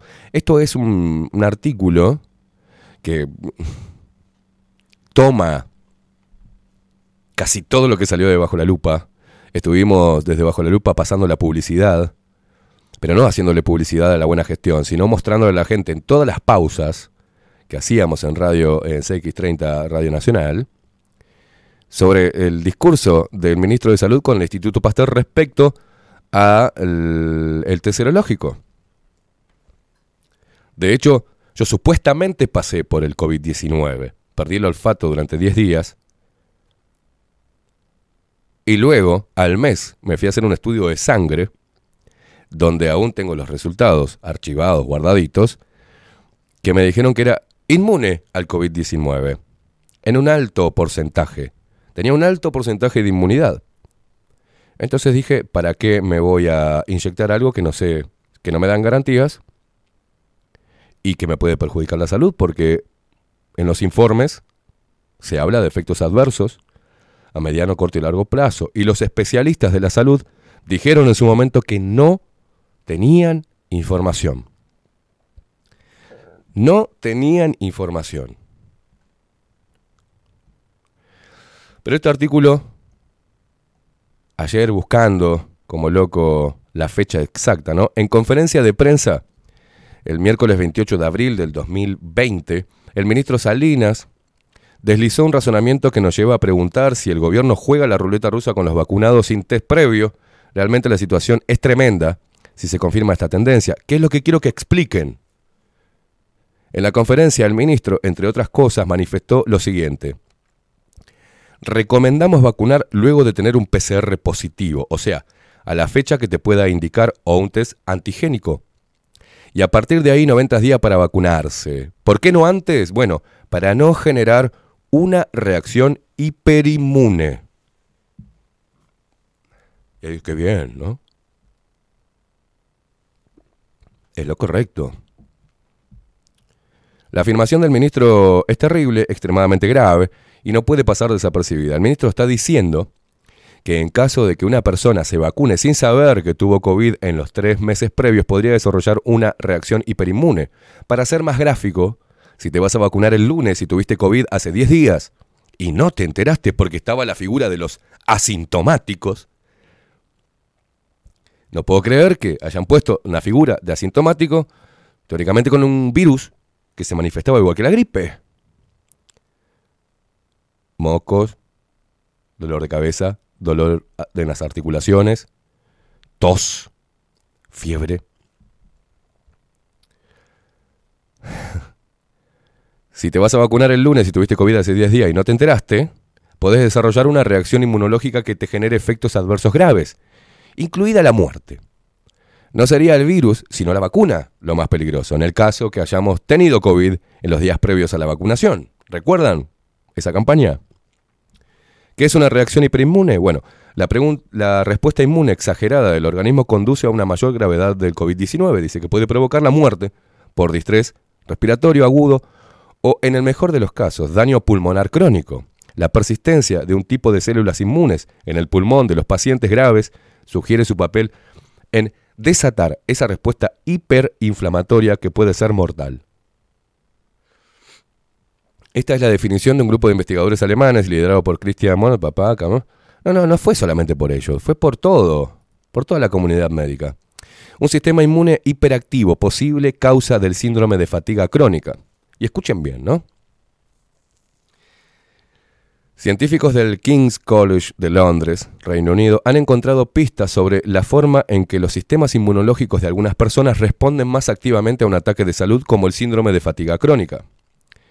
La SFC, es una enfermedad grave. Escuchen, caracterizada por fatiga física y mental a largo plazo, que según se cree afecta a 17 millones de personas en todo el mundo y alrededor de 250.000 en Gran Bretaña. Los pacientes pasan muchas horas en la cama y se sienten impedidos para realizar actividades básicas diarias, como lavarse y alimentarse.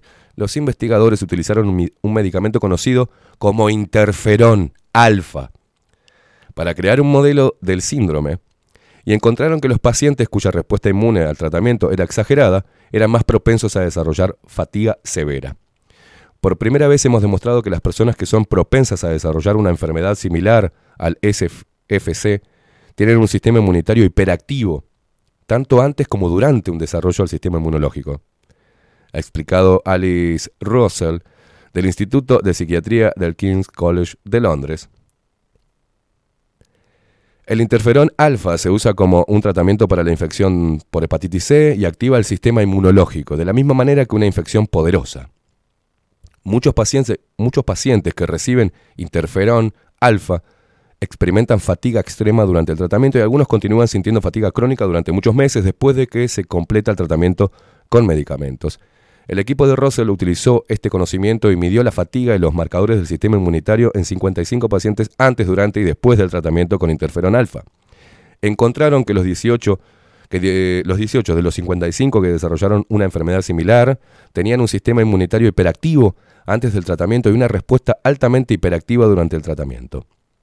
Esto sugiere que las personas tienen una respuesta inmune exagerada a un desencadenante pueden correr un mayor riesgo de desarrollar esta enfermedad, ha señalado Russell a los reporteros en una sesión informativa sobre los hallazgos. La profesora de la IOPPN, Carmín Pareante, enfatizó que si bien el hallazgo principal del estudio es una adición útil al acceso al conocimiento científico sobre esta enfermedad, también conocido como encefalopatía miálgica, ofrece algunas pistas sobre cómo tratarla, curarla o prevenirla. Es una luz en la niebla, decían los médicos y científicos, pero se necesita una mayor comprensión de la biología subyacente al desarrollo de esta enfermedad para ayudar a los pacientes. ¿Por qué arranco con esto? Porque los trastornos inmunitarios, un trastorno autoinmunitario, ocurre cuando el sistema inmunitario ataca y destruye tejido corporal sano por error. Hay más de 80 tipos diferentes de trastornos autoinmunitarios. Las causas, bueno, las células sanguíneas del sistema inmunitario ayudan a proteger al cuerpo de sustancias nocivas. Entre los ejemplos están bacterias, virus, toxinas, células cancerosas, al igual que sangre o tejidos de fuera del cuerpo. Escuchen bien, ¿eh? Estas sustancias contienen antígenos. El sistema inmunitario produce anticuerpos contra estos antígenos que le permiten destruir estas sustancias dañinas. Como cuando usted tiene un trastorno autoinmunitario, el sistema inmunitario no diferencia entre tejido sano y antígenos potencialmente nocivos. Como resultado, el cuerpo provoca una reacción que destruye los tejidos normales. Esto decían los médicos. Este es un artículo de Medline Plus, información de salud para usted.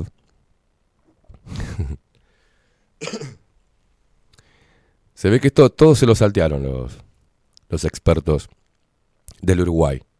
Yo simplemente con una búsqueda puedo encontrar información médica y científica de antes del COVID-19. La causa de los trastornos autoinmunitarios se desconoce. Una teoría sostiene que algunos microorganismos como las bacterias o virus o fármacos pueden desencadenar cambios que confunden al sistema inmunitario. Esto puede suceder con mayor frecuencia en personas que tienen genes que los hacen más propensos a los trastornos autoinmunitarios. Escuchen, un trastorno autoinmunitario puede ocasionar, escuchen bien, destrucción de tejido corporal, crecimiento anormal de un órgano, cambios en el funcionamiento de órganos. Un trastorno autoinmunitario puede afectar a uno o más órganos o tipos de tejido. Las zonas afectadas con frecuencia, escuchen, por los trastornos autoinmunitarios son vasos sanguíneos, tejidos conectivos, glándulas endocrinas tales como la tiroides o el páncreas, articulaciones, músculos, glóbulos rojos y piel. Una persona puede tener piel, ¿no? Piel. Digo piel porque el, el miedo que quisieron meter y que hicieron, dieron marcha atrás respecto a la viruela de mono, hablaba de erupciones en la piel, ¿no? Una persona suele tener más de un trastorno, una persona puede tener más de un trastorno autoinmunitario al mismo tiempo. Los trastornos autoinmunitarios comunes incluyen enfermedad de Addison, celiaquía, dermatomiositis, enfermedad de Graves, tiroiditis, esclerosis múltiple, miastenia grave, anemia, artritis, síndrome de Sjögren, lupus, diabetes. ¿Por qué estoy haciendo esto? Simplemente porque teníamos información sobre lo peligroso que era la hiperinmunización o un sistema inmune hiperactivo. Y lo dijo el ministro de Salud, Después se olvidó y empezó a vacunar a diestra y siniestra sin un ensayo clínico previo. Bueno, acá me pide suscribirme. Esta, a ver si la puedo encontrar acá. Porque hay una revista, la revista muy interesante, ¿se acuerdan? La revista muy interesante, donde sacaban todos los, los científicos información. Esperen que lo voy a abrir acá, porque a mí me, me interesa, a ver que reflexionemos juntos, porque hay algo que se llama efectos adversos graves, severos moderados, y que tienen que ver con estas, con estas descripciones que se dan a partir de un sistema inmune hiperactivo o una hiperinmunización. Y hay que refrescar, porque el trabajo periodístico tiene que ir por ahí y el trabajo científico tiene que ir por ahí.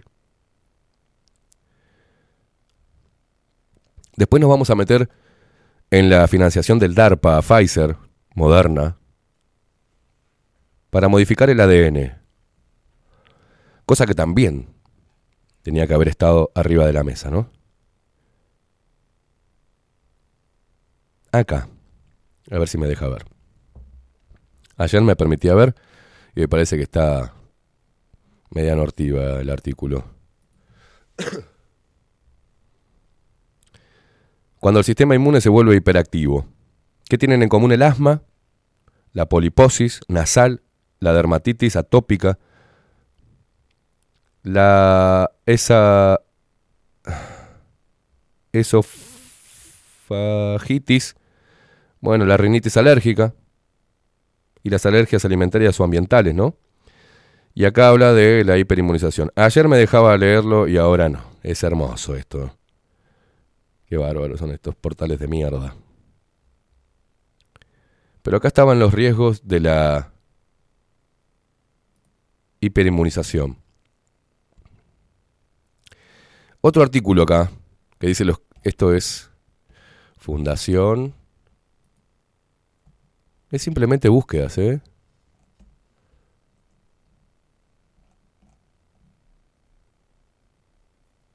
Entrevista con el doctor Manuel Juan, jefe de servicio de inmunología del Hospital Clinic.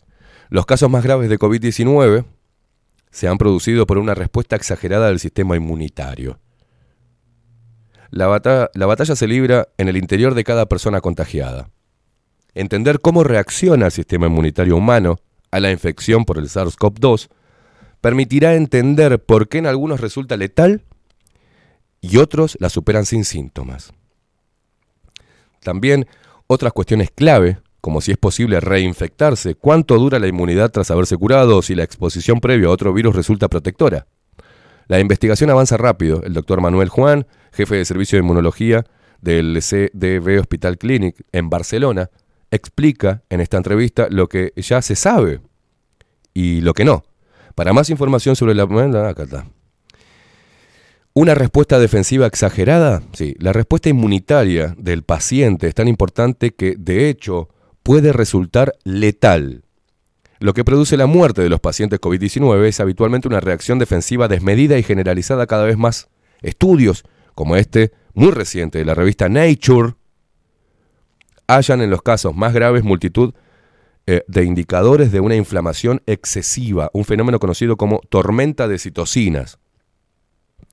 También se observa problemas en la sangre, como un exceso de coagulación, que pueden ser consecuencia indirecta de una sobreactuación del sistema inmunitario.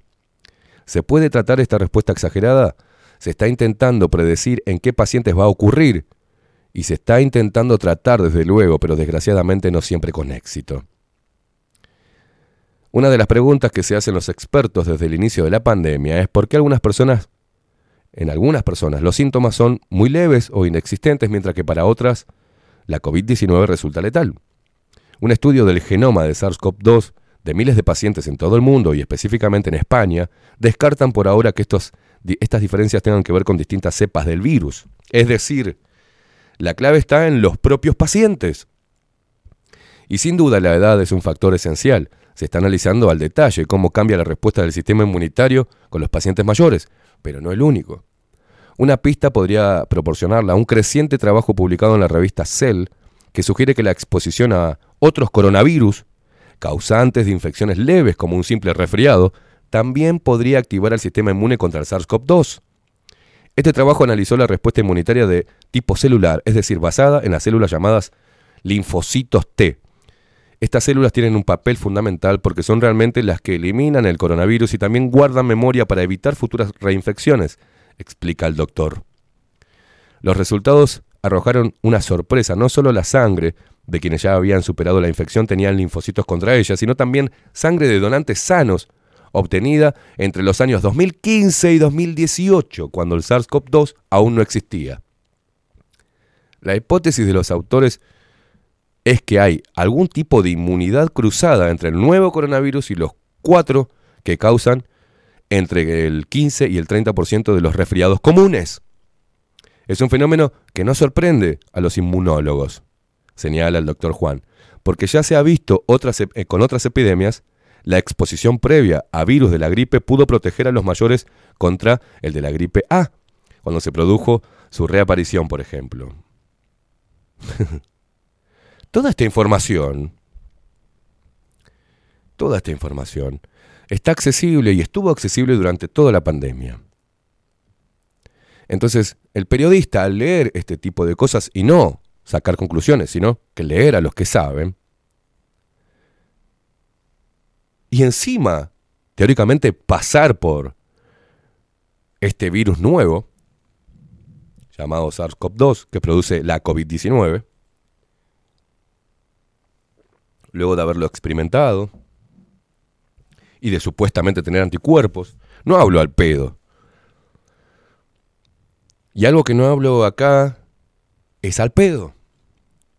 Mi opinión, molesta y puesta de una manera muy personal y combativa, utilizando todos los recursos lingüísticos, inclusive no utilizando recursos lingüísticos y mandando la mierda a todos estos hijos de puta y hablando de forma soez.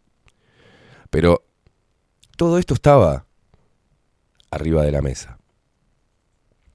Fue la revista Nature que sacó algo que publicamos y nadie le dio pelota, inclusive el mismo moratorio de la misma revista que lo premió y lo puso ahí como palabra mayor, que hablaba de los anticuerpos y mm, daba cuenta de un estudio y las personas que pasaron, hasta las personas que pasaron levemente por el COVID-19 tenían anticuerpos que duraban para siempre, no tres meses o dos meses. ¿Desde cuándo los anticuerpos duran solamente dos meses? Hemos convivido desde siglos y miles de años con un montón de bacterias y virus y el cuerpo ha desarrollado, el cuerpo ha desarrollado una defensa contra esos agentes externos. Por algo podemos vivir tener sexo, besar a personas desconocidas, intercambiar saliva, abrazar, agarrar el bondi, caminar, entrar con las mismas suelas que pisamos por todos lados llenos de bacterias y entrar a nuestra casa. Por algo podemos convivir con los ácaros de nuestras sábanas, con, los, con la cantidad de gérmenes que hay en nuestro baño. Y hubo un reseteo cerebral. Fue a través del miedo que todo este tipo de información no estaba puesta arriba de la mesa para llevar adelante. Yo, que no soy médico, si hubiese estado trabajando en cualquier parte del Ministerio de Salud Pública, hubiese hecho, "Esp- esperen, oye, esto, yo hubiese denunciado una omisión de parte del de Ministerio de Salud Pública. El presidente Luis Lacalle Pou sentado, en vez de salir a andar en la tablita de surf, para que le saquen fotos y que eso recorra al mundo, diga, el presidente está tranquilo, ¿Está? Te podías haber sentado, Luis. Agarrar con la computadora, hacer pipi pipi y pedir, hacer preguntas. Como presidente, digo, ¿no? ¿O qué mierda estás haciendo? Ah, no, está en Colombia. Con una camisa blanca que parece un fucking macumbero con el otro, con Duque diciéndole eh, Colombia y Uruguay. Toda esta información estuvo a disposición todo el tiempo de los periodistas, de los médicos, y no hicieron nada. Empezaron bien y después se pasaron por el quinto forro. Toda la ciencia, toda la medicina, toda la biología desapareció. El nuevo coronavirus desapareció todo. Tapó y enterró todo lo conocido hasta ahora. Y eso sí es responsabilidad del Ministerio de Salud Pública y de este ministro, y del presidente, y de todo el sistema político y de la oposición, del Frente Amplio, de Cabildo Abierto, del Partido de la Gente, del Partido Independiente, de Sotelo. Esto tendría que haber estado, no ibas a hacer Sotelo en los medios públicos. No ibas a hacer, no ibas a llevar la pluralidad, hermano. Pero claro, ¿qué va a llevar la plura- pluralidad? Un masón que dice que el Partido Independiente es la verdadera izquierda. Y que se pone cibertario en el, amor de Dios. Por algo lo pusieron ahí. Tremendo cagón. Pero vamos a... ¿Por qué tendrían que haber... haberse prendido las alertas de cómo ganó terreno Pfizer en el mercado? ¿Y por qué ganó terreno? ¿Y por qué decimos la importancia del DARPA? ¿Por qué el juez Recarey habla de esto? Y habla de nanotecnología. Y habla de óxido de grafeno. Porque es conspiranoico. No, porque hay información oficial donde te decían que el ARPA estaba trabajando en esta materia desde hace mucho tiempo. Desde hace mucho tiempo. El DARPA ha llevado adelante hasta proyectos para leer la mente. Es impresionante. Es impresionante. Ha intentado ir por una herramienta agrícola, eh, o- casi que se convierte en un arma biológica en Estados Unidos, como modificar el ADN de algunas especies o infectar algunas especies o insectos para protegerlos. Es increíble todo lo que ha hecho, ¿no? Pfizer hizo mucha plata, mucho dinero con todo esto. Informaciones, por ejemplo, del Pentágono, DARPA desarrolla partículas invisibles para controlar tu cerebro. Y no lo decimos los conspiranoicos, lo dicen ellos, blanquean cuáles son los proyectos que tienen. Lo hacen de manera como el avance de la ciencia. Y yo quiero leer algunos, porque esto también lo pusimos durante la pandemia. Se lo dimos a ustedes para que leyeran. Lo podían haber leído los periodistas. Y decir, bueno, pará, este tiene una larga data de, de querer modificar el ADN, de hacerlo con el, eh, a través del Ministerio de Defensa de Estados Unidos, el Pentágono. Y desde ahí fue guita para Pfizer para seguir haciendo experimentos, ¿no? Pero esto también te lo pasamos. Algo que se llama la genética dirigida. Y cuando empezás a leer, y no lo voy a leer ahora, tenés que leer sobre ge- genética dirigida.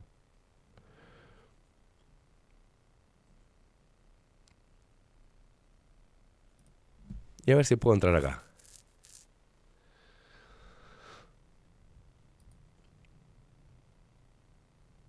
A ver si puedo entrar acá, que hoy está todo muy lento, qué raro, ¿eh?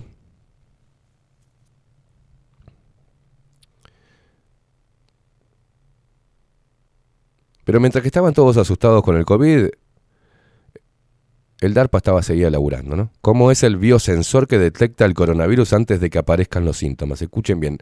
El gel transmisor, por algo pregunta el juez. Nanotecnología y demás. Porque acá esto salía. Y para esto se invirtió mucha guita.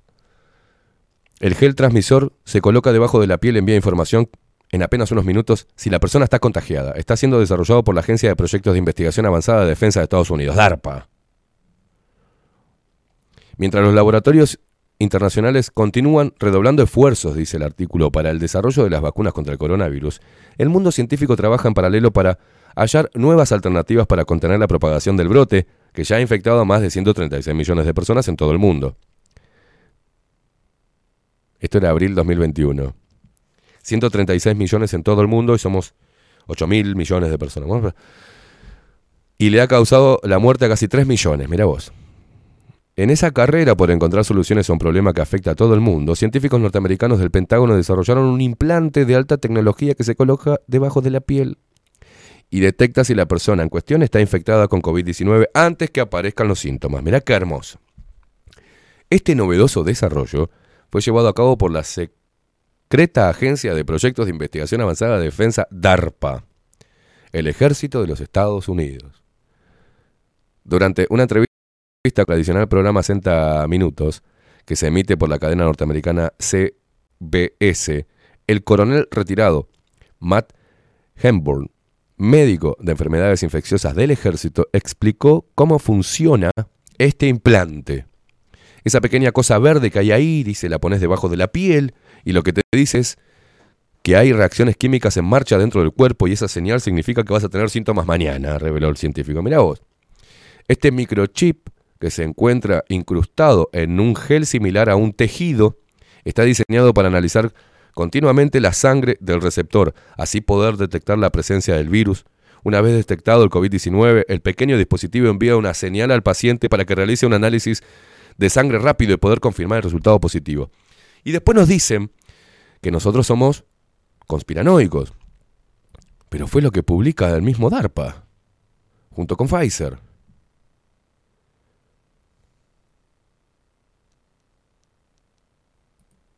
A ver si puedo... Voy a tener que hacerlo con el celular, porque esto está bien choto, ¿eh?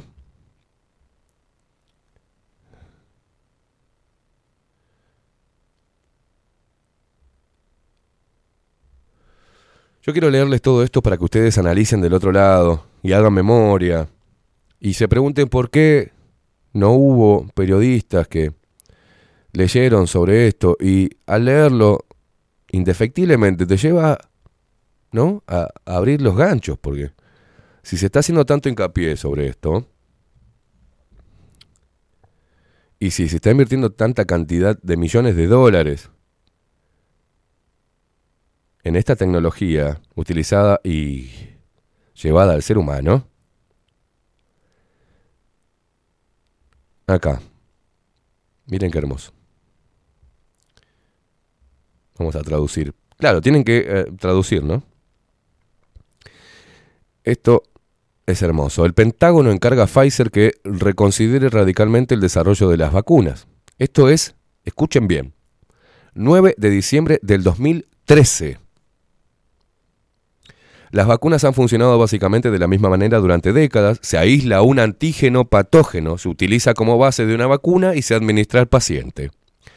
El Pentágono cree que podría haber una mejor manera de hacer las cosas y le encargó a Pfizer, 2013, que investigue su corazonada.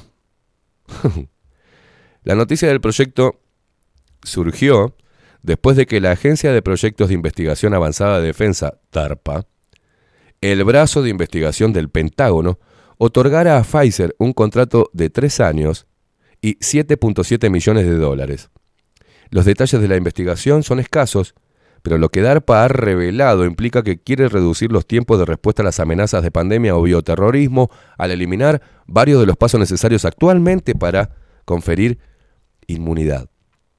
Pfizer llevará a cabo un programa de investigación y desarrollo diseñado para desarrollar una plataforma tecnológica para identificar y posteriormente inducir la producción de anticuerpos protectores contra un patógeno emergente directamente en un individuo infectado o expuesto, describió, escribió el Departamento de Defensa en su resumen de contratos recientes.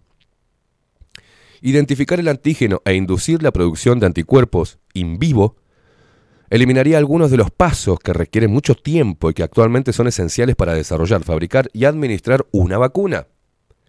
Si bien el proyecto se encuentra claramente en una etapa muy temprana y el presupuesto es pequeño para los estándares biofarmacéuticos, las implicaciones potenciales del trabajo son grandes y de gran alcance. El éxito anularía los procesos de vacunas tradicionales.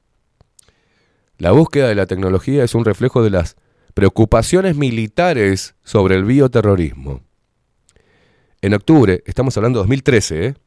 en octubre los ex- expertos dijeron al Congreso que la defensa contra las armas biológicas es una vulnerabilidad nacional significativa.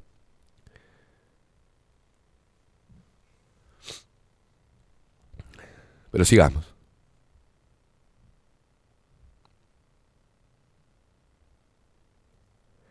A mí me llama la atención.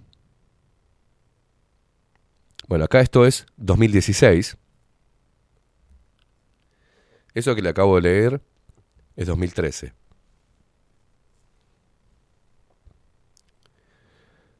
acá estoy en la página del DARPA mismo, ¿eh? 2016. Estableciendo un curso seguro para la investigación de edición de genes. Escuchen.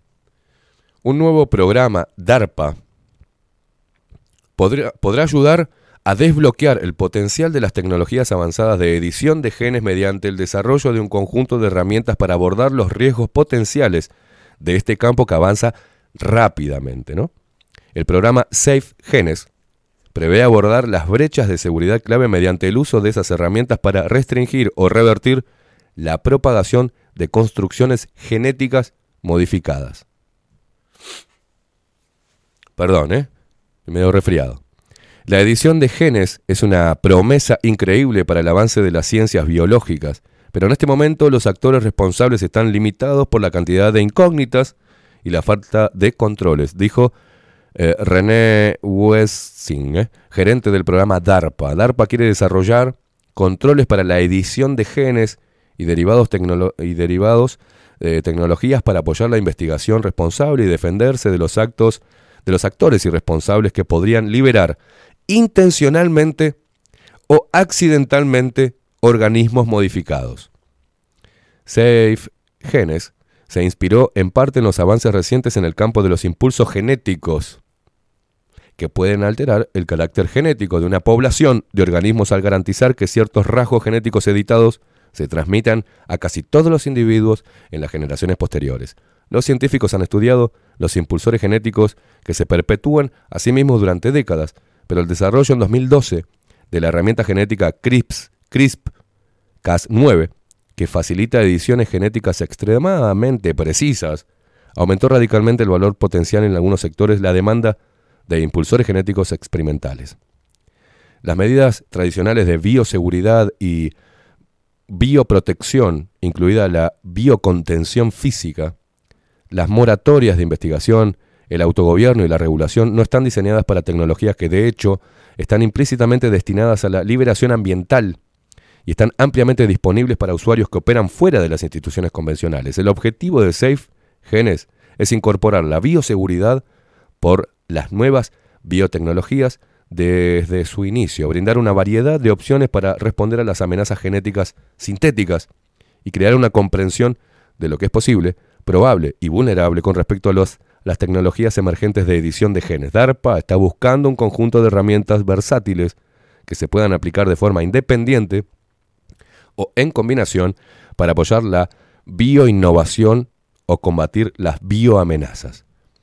Esto se está haciendo y el DARPA a Pfizer le dio dinero para que desarrollara, por ejemplo, el ARN mensajero. El ARN mensajero se buscó, nunca había sido inyectado, digamos, en un ser humano, salvo ahora. Pero se buscaba cambiar, por ejemplo, la genética del ADN del mosquito para eliminar la malaria.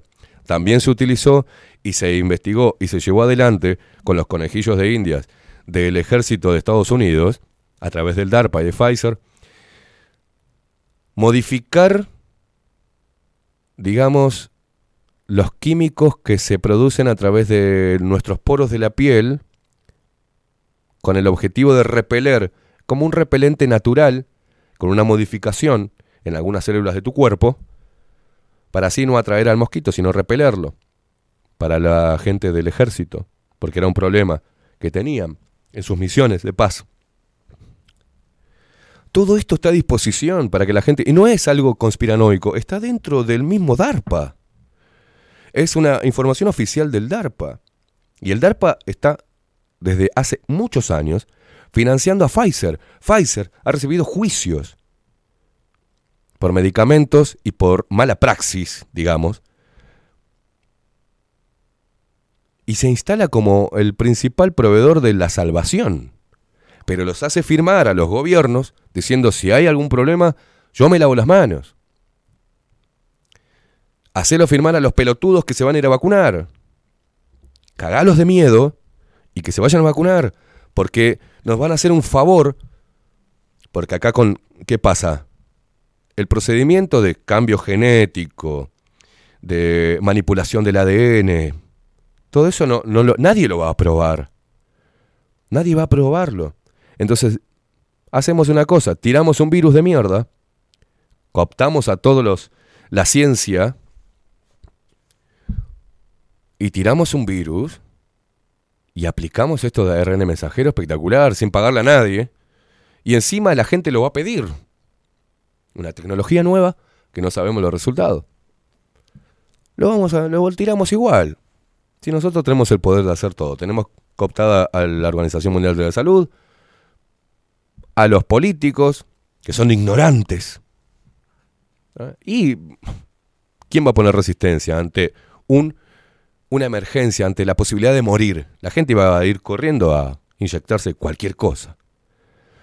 Todos estos artículos, toda esta información de la financiación del DARPA a Pfizer, de cómo se desarrollaban las vacunas anteriormente, pasaba por un proceso de 7 a 10 años, fase 1, fase 2, fase 3, fase 4, fase 5, que era lo que se... eh, cómo se hacían los ensa- ensayos clínicos. Todo eso cambió. La información y el debate científico en los medios de comunicación, en democracia tendrían que haber estado, no estuvieron. Las preguntas y el acceso a la información fue violada. Tal es así que un juez tiene que pedirle y tiene que intimar al presidente, al Poder Ejecutivo, a las autoridades sanitarias locales, llamar como testigo a otros, a otros actores de la salud, a Pfizer, para explicar el componente de las vacunas. Para preguntarle al ministro de Salud qué estaba pensando, qué estaba pensando, para salir a mansalva a inyectar personas sin hacerle un análisis clínico o sin hacer un test previo serológico que podía desencadenar una hiperinmunización y en base a esa hiperinmunización podía generar muchas patologías y mucho daño y hasta la muerte. Entonces esa es la responsabilidad que le cabe a este gobierno, a este mm, ministro de salud y a todos los que son médicos. Yo no soy médico y puedo acceder a esto y desconfiar un poco. Paren, paren la mano. Es experimental, ¿cómo vamos a salir a venderlo? Porque nos digan los mismos laboratorios que tienen 97% de eficacia. Si es mentira. Desde que se empezó a vacunar, creció la cantidad de muertes. Creció la cantidad de muertes. Vacunaron y vacunaron y vacunaron y constantemente estaban diciendo, estamos en alerta porque podés seguir eh, contagiándote y contagiar. Entonces, ¿para qué mierda nos hicieron inyectar eso? ¿Quién se benefició con todo esto? La población no. La población no. Y le cabe que le caiga el mayor peso de la ley. Y los periodistas y comunicadores que abordaron todo esto, y se tendrán que dedicar a seguir mintiendo, a seguir eh, abonando al sistema, a seguir contribuyendo a que se aplasten libertades, a que se pise la constitución, contribuyendo a maquillar y salvarle el culo a los políticos que pusieron plata para el medio que están trabajando. Se dedicarán, no sé, a leer noticias de policiales, a ver dónde se- banda de narcos se cagó a tiro con otra, a seguir con la agenda, con la agenda global 2030. Las mujeres que están en periodismo, ¿para qué mierda están, digo yo? Porque después piden lugar este, y ser. Este, piden un lugar. Ninguna hizo periodismo. Ninguna. Los políticos que después nos van a pedir que los votemos para que estén cinco años más sentados calentando el orto del Palacio Legislativo. ¿Qué hicieron? Ah, sí, no. Llevaron proyectos para eh, meter en cana a aquel que violara una disposición sanitaria. Eh, metieron el pase sanitario, shows para mm, vacunados y los no vacunados afuera. ¿Se acuerdan cuando hicieron eso en el Teatro de Solís y probaron el mecanismo de control? Toda esa mierda, color amarillo, color verde, color celeste. ¿Se acuerdan todo eso? ¿O ya se olvidaron? Lo cierto es que vacunaron a mansalva, están pinchando a la gente y no están erradicando absolutamente nada. Nada. No hay más muertos en CTI ni desborde de CTI porque nunca lo hubo. Y cuando lo hubo, se murieron. Y la gente no puede morir dos veces, señores. Obvio que no puede morir dos veces. Pero vamos a tener graves problemas, muchas consultas como están siendo hoy en- a diferentes médicos particulares. Y vamos a tener problemas porque la gente que se inyectó, alguna no le va a pasar nada porque su sistema así lo asimila y otra persona le, va, le están destruyendo y le destruyeron su sistema inmunitario. Entonces se van a enfermar a cada rato. ¿ah?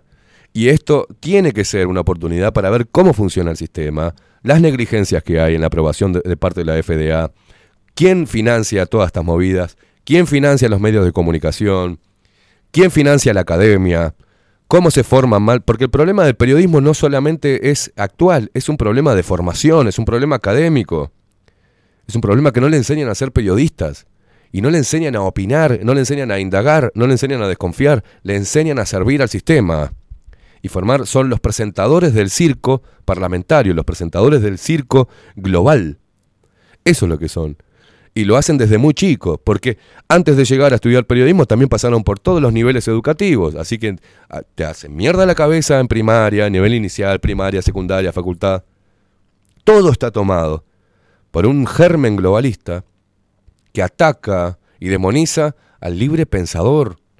Entonces así no se avanza. Está todo tomado.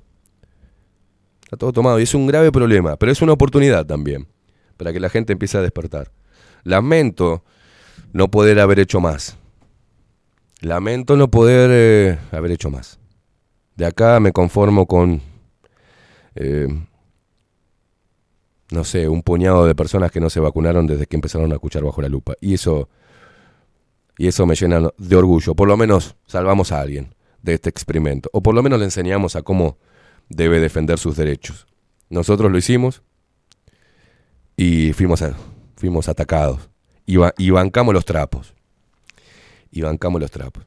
Y siempre dije, no, no estamos apurados. Esto lamentablemente, y lamentablemente no, no, no me pone contento. Es un momento para festejar, decían algunos. No, no, a mí no me pone contento. Porque eh, si surge algo de esto, va a haber personas que van a estar muy mal al saber la información. Va a haber personas que van a tener conflictos. Algo que nadie habla acá,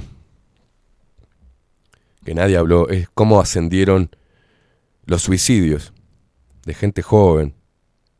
Nos estamos matando nosotros mismos. Todo el daño que han causado estos señores que manejan los hilos del poder. Y cómo han callado y han sido cómplices los empleados de los que manejan los hilos del poder. Es momento de hacer periodismo independiente, es momento de pensar por uno mismo, de dejarnos de andar caminos de izquierdas y derechas y empezar a pensar en la muerte o en la vida. Y empezar a sanear de alguna manera este sistema putrefacto, por lo menos intentar mejorarlo un poco. Hacemos una pausa. Luego de la misma se viene para cambiarnos un poquito el aire. Gonzalito López Tuana con toda la información del deporte. Pausa, ya venimos.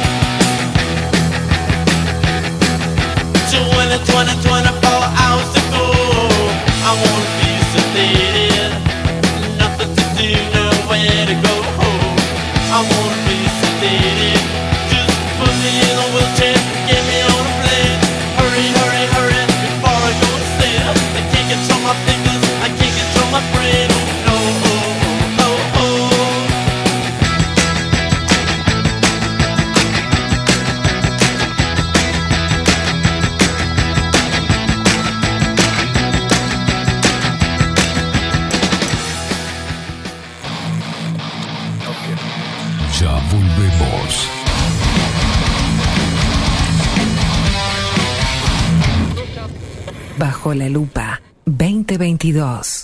Rumors spreading round. Rivero Hermanos, Barber Shop. Desde Salto a Montevideo. 24 años de trayectoria en barbería tradicional. corte de cabello, afeitado al ras y modelado de barba con fomentos. Vení a conocer nuestros sillones con más de 100 años y te contamos su historia. Rivero Hermanos. Gabriel Pereira 3081 Casi Yauri. Reservas al 096-531-879. Rivero Hermanos, Barber Shop. Mostrá tu mejor sonrisa. En Timbo, consultorio odontológico, te ofrecemos la atención y todos los tratamientos necesarios para recuperar tu salud bucal. Reserva tu consulta diagnóstico sin cargo al 099-750-182. Te esperamos en Colonia 1181, oficina 505, esquina Cuareim. Nombrando a Bajo la Lupa, obtendrás un 10% de bonificación. No postergues más la sonrisa que te mereces. Timbo, consultorio odontológico. 099-750-182. Grupo Service. Servicio técnico especializado. Huawei, iPhone, Xiaomi.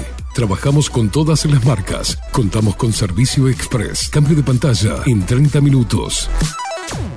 Grupo Service.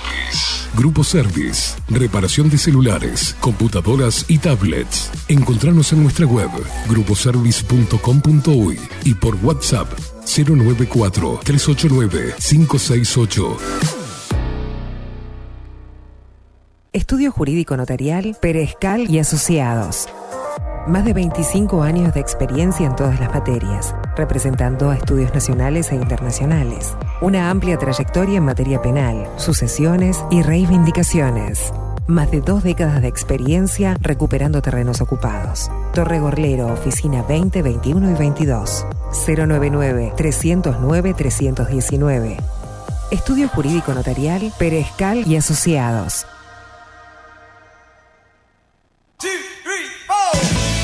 Si busco timbres notariales. Salón Libertad. Y si busco juguetes. Salón Libertad. Y si busco. No busques más. Salón Libertad tiene todo lo que te puedas imaginar. El salón más completo del centro. Agencia oficial de timbres notariales, profesionales y judiciales. Y si busco fotocopias. También en Salón Libertad. Paraguay 1344. Teléfono 2-938-33. Y si busco golosinas. Y si busco refrescos. Y si busco alfajores. También Salón Libertad. 2-938-33.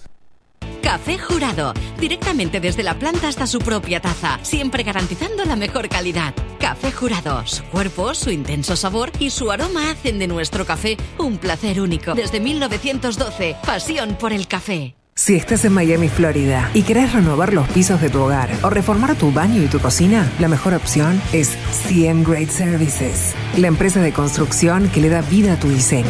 Más de 20 años de experiencia avalan nuestro trabajo. Reformas, revestimientos de pisos, baños y cocinas. En Miami, Florida, CM Great Services. Contactanos al 786 536 8822.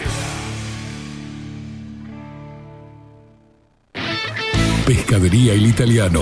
Ubicados en el puertito del museo, les ofrecemos pescado fresco todo el año y gran variedad en mariscos, productos de excelente calidad, llevando confianza a su mesa. Los esperamos con la mejor atención personalizada. Pescadería El Italiano, de martes a domingos, de 8 a 20 horas. Contamos con envíos. Pescadería El Italiano. Comunicate al 2-622-7930 y por WhatsApp 095 43 3502. La Carola. 13 años haciendo las mejores paellas y tortillas españolas de Montevideo. Sus chefs, Marcos y Carola, no solo ofrecen las mejores paellas, sino que también tienen las mejores pavlovas de la ciudad.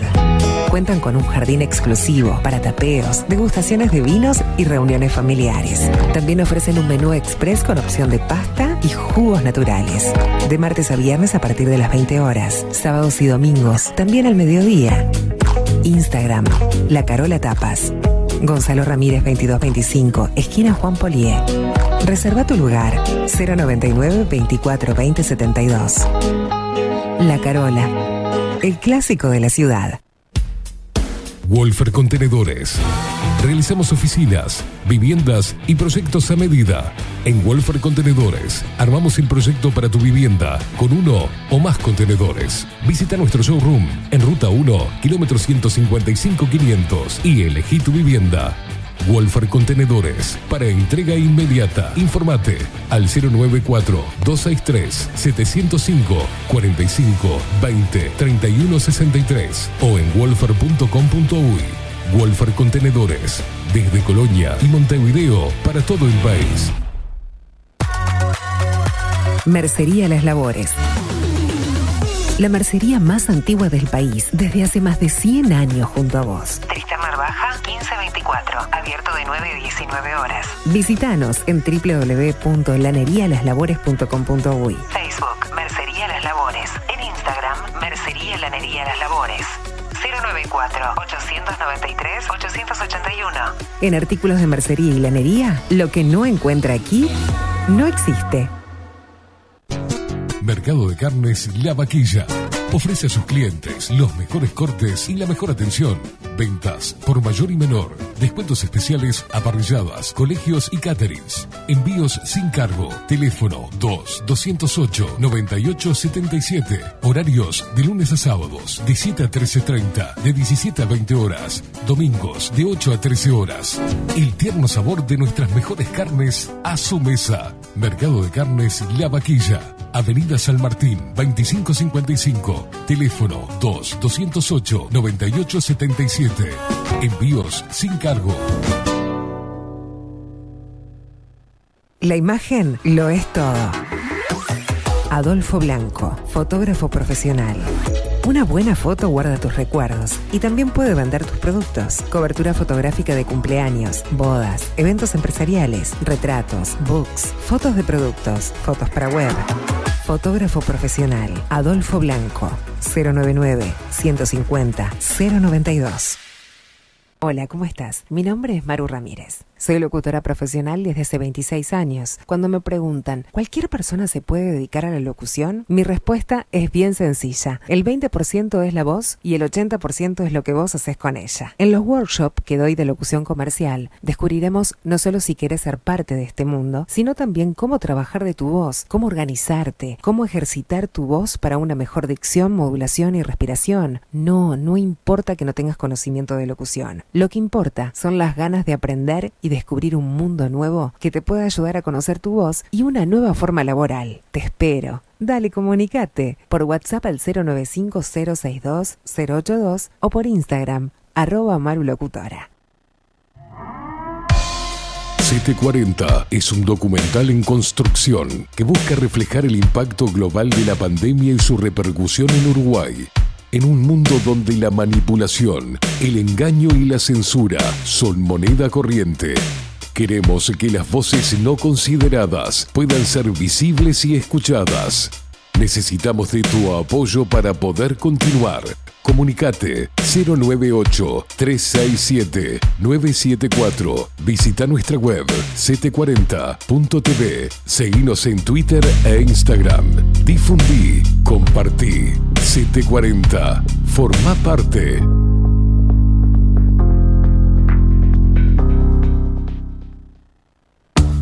Ahora también estamos en Twitch. Seguinos en Bajo la Lupa guion bajo uy. En Bajo la Lupa guion bajo uy. Bajo la Lupa contenidos más independientes que nunca.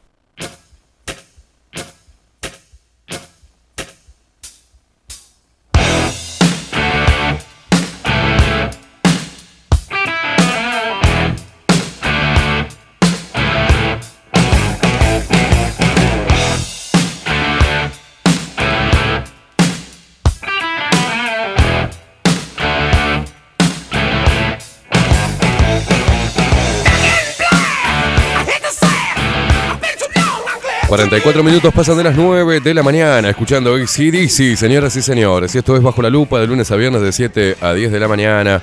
Dentro de un ratito se viene Catherine Velázquez con 24-7 Express. A ponernos un poco de alegría a esta mañana de lunes con un montón de información relevante a nivel judicial. Lo que va a pasar hoy. Van a tener que declarar todos. Vamos a ver qué declaran. Es importante esta información que se desprenda de, este- de esta instancia judicial. Eh, la información es, es válida, la que se pide, y es una información muy este, relevante para, para la población, para el Uruguay y también para el mundo. Si en todos los países hay jueces que actúan de manera independiente y que llamen a las autoridades a dar explicaciones de lo que está sucediendo a nivel eh, pandémico. Así que es importante, acá muchos mensajes, algunos decían, sí, yo me pongo feliz. A mí no me pone feliz porque sigo sin confiar en que haya o que caiga algún responsable. Y en el mejor de los casos que se encuentre una negligencia, obviamente van a poner un chivo expiatorio y van a mandar a alguien en cana. Y ellos van a salir siempre airosos. Eh, ¿Qué le vamos a hacer?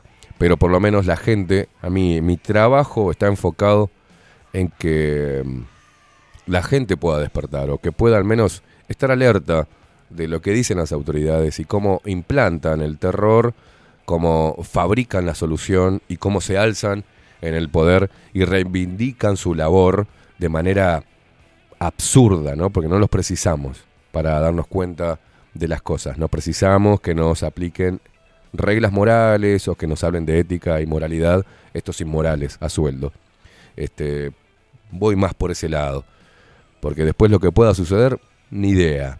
No, ni idea. No puedo hacer futurología. Por lo menos vamos a estar pendientes de todo este proceso, de este llamado, de esta intimación del juez eh, Recarey. Vamos a estar hablando con él. Eh, vamos a ver si podemos estar hablando mañana con el juez.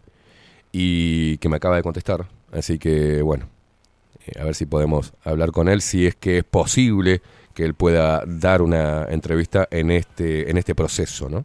Vamos a ver. Pero información de primera mano vamos a tener para ustedes también, para entregarles.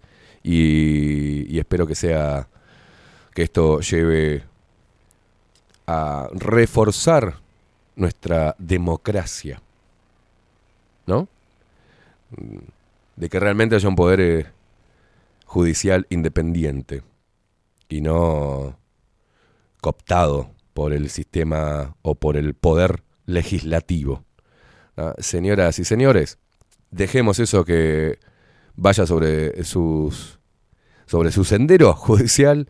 Veremos también y estén atentos a qué posición toman muchos personajes famosos, muchos periodistas, muchos políticos. Hay que prestar mucha atención. Es un momento para estar bien alerta, con los ojos bien abiertos, con los oídos bien abiertos. Y dejar de defender algo que no tenemos la certeza de que sea bueno. Hasta que no esté esa certeza, dejen de defender eh, este gran reseteo mundial y esta instauración dictatorial y totalitaria sanitaria ¿tá? que tanto daño nos ha hecho. Pero es momento de presentarlo a él, para cambiar un poquito el aire de este lunes. O no, no sé la noticia que traerá, pero es momento de presentar formalmente a este señor.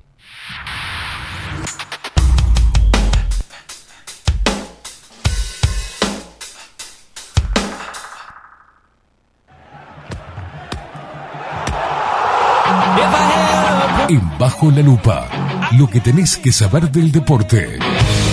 De la mano de Gonzalo López Tuana.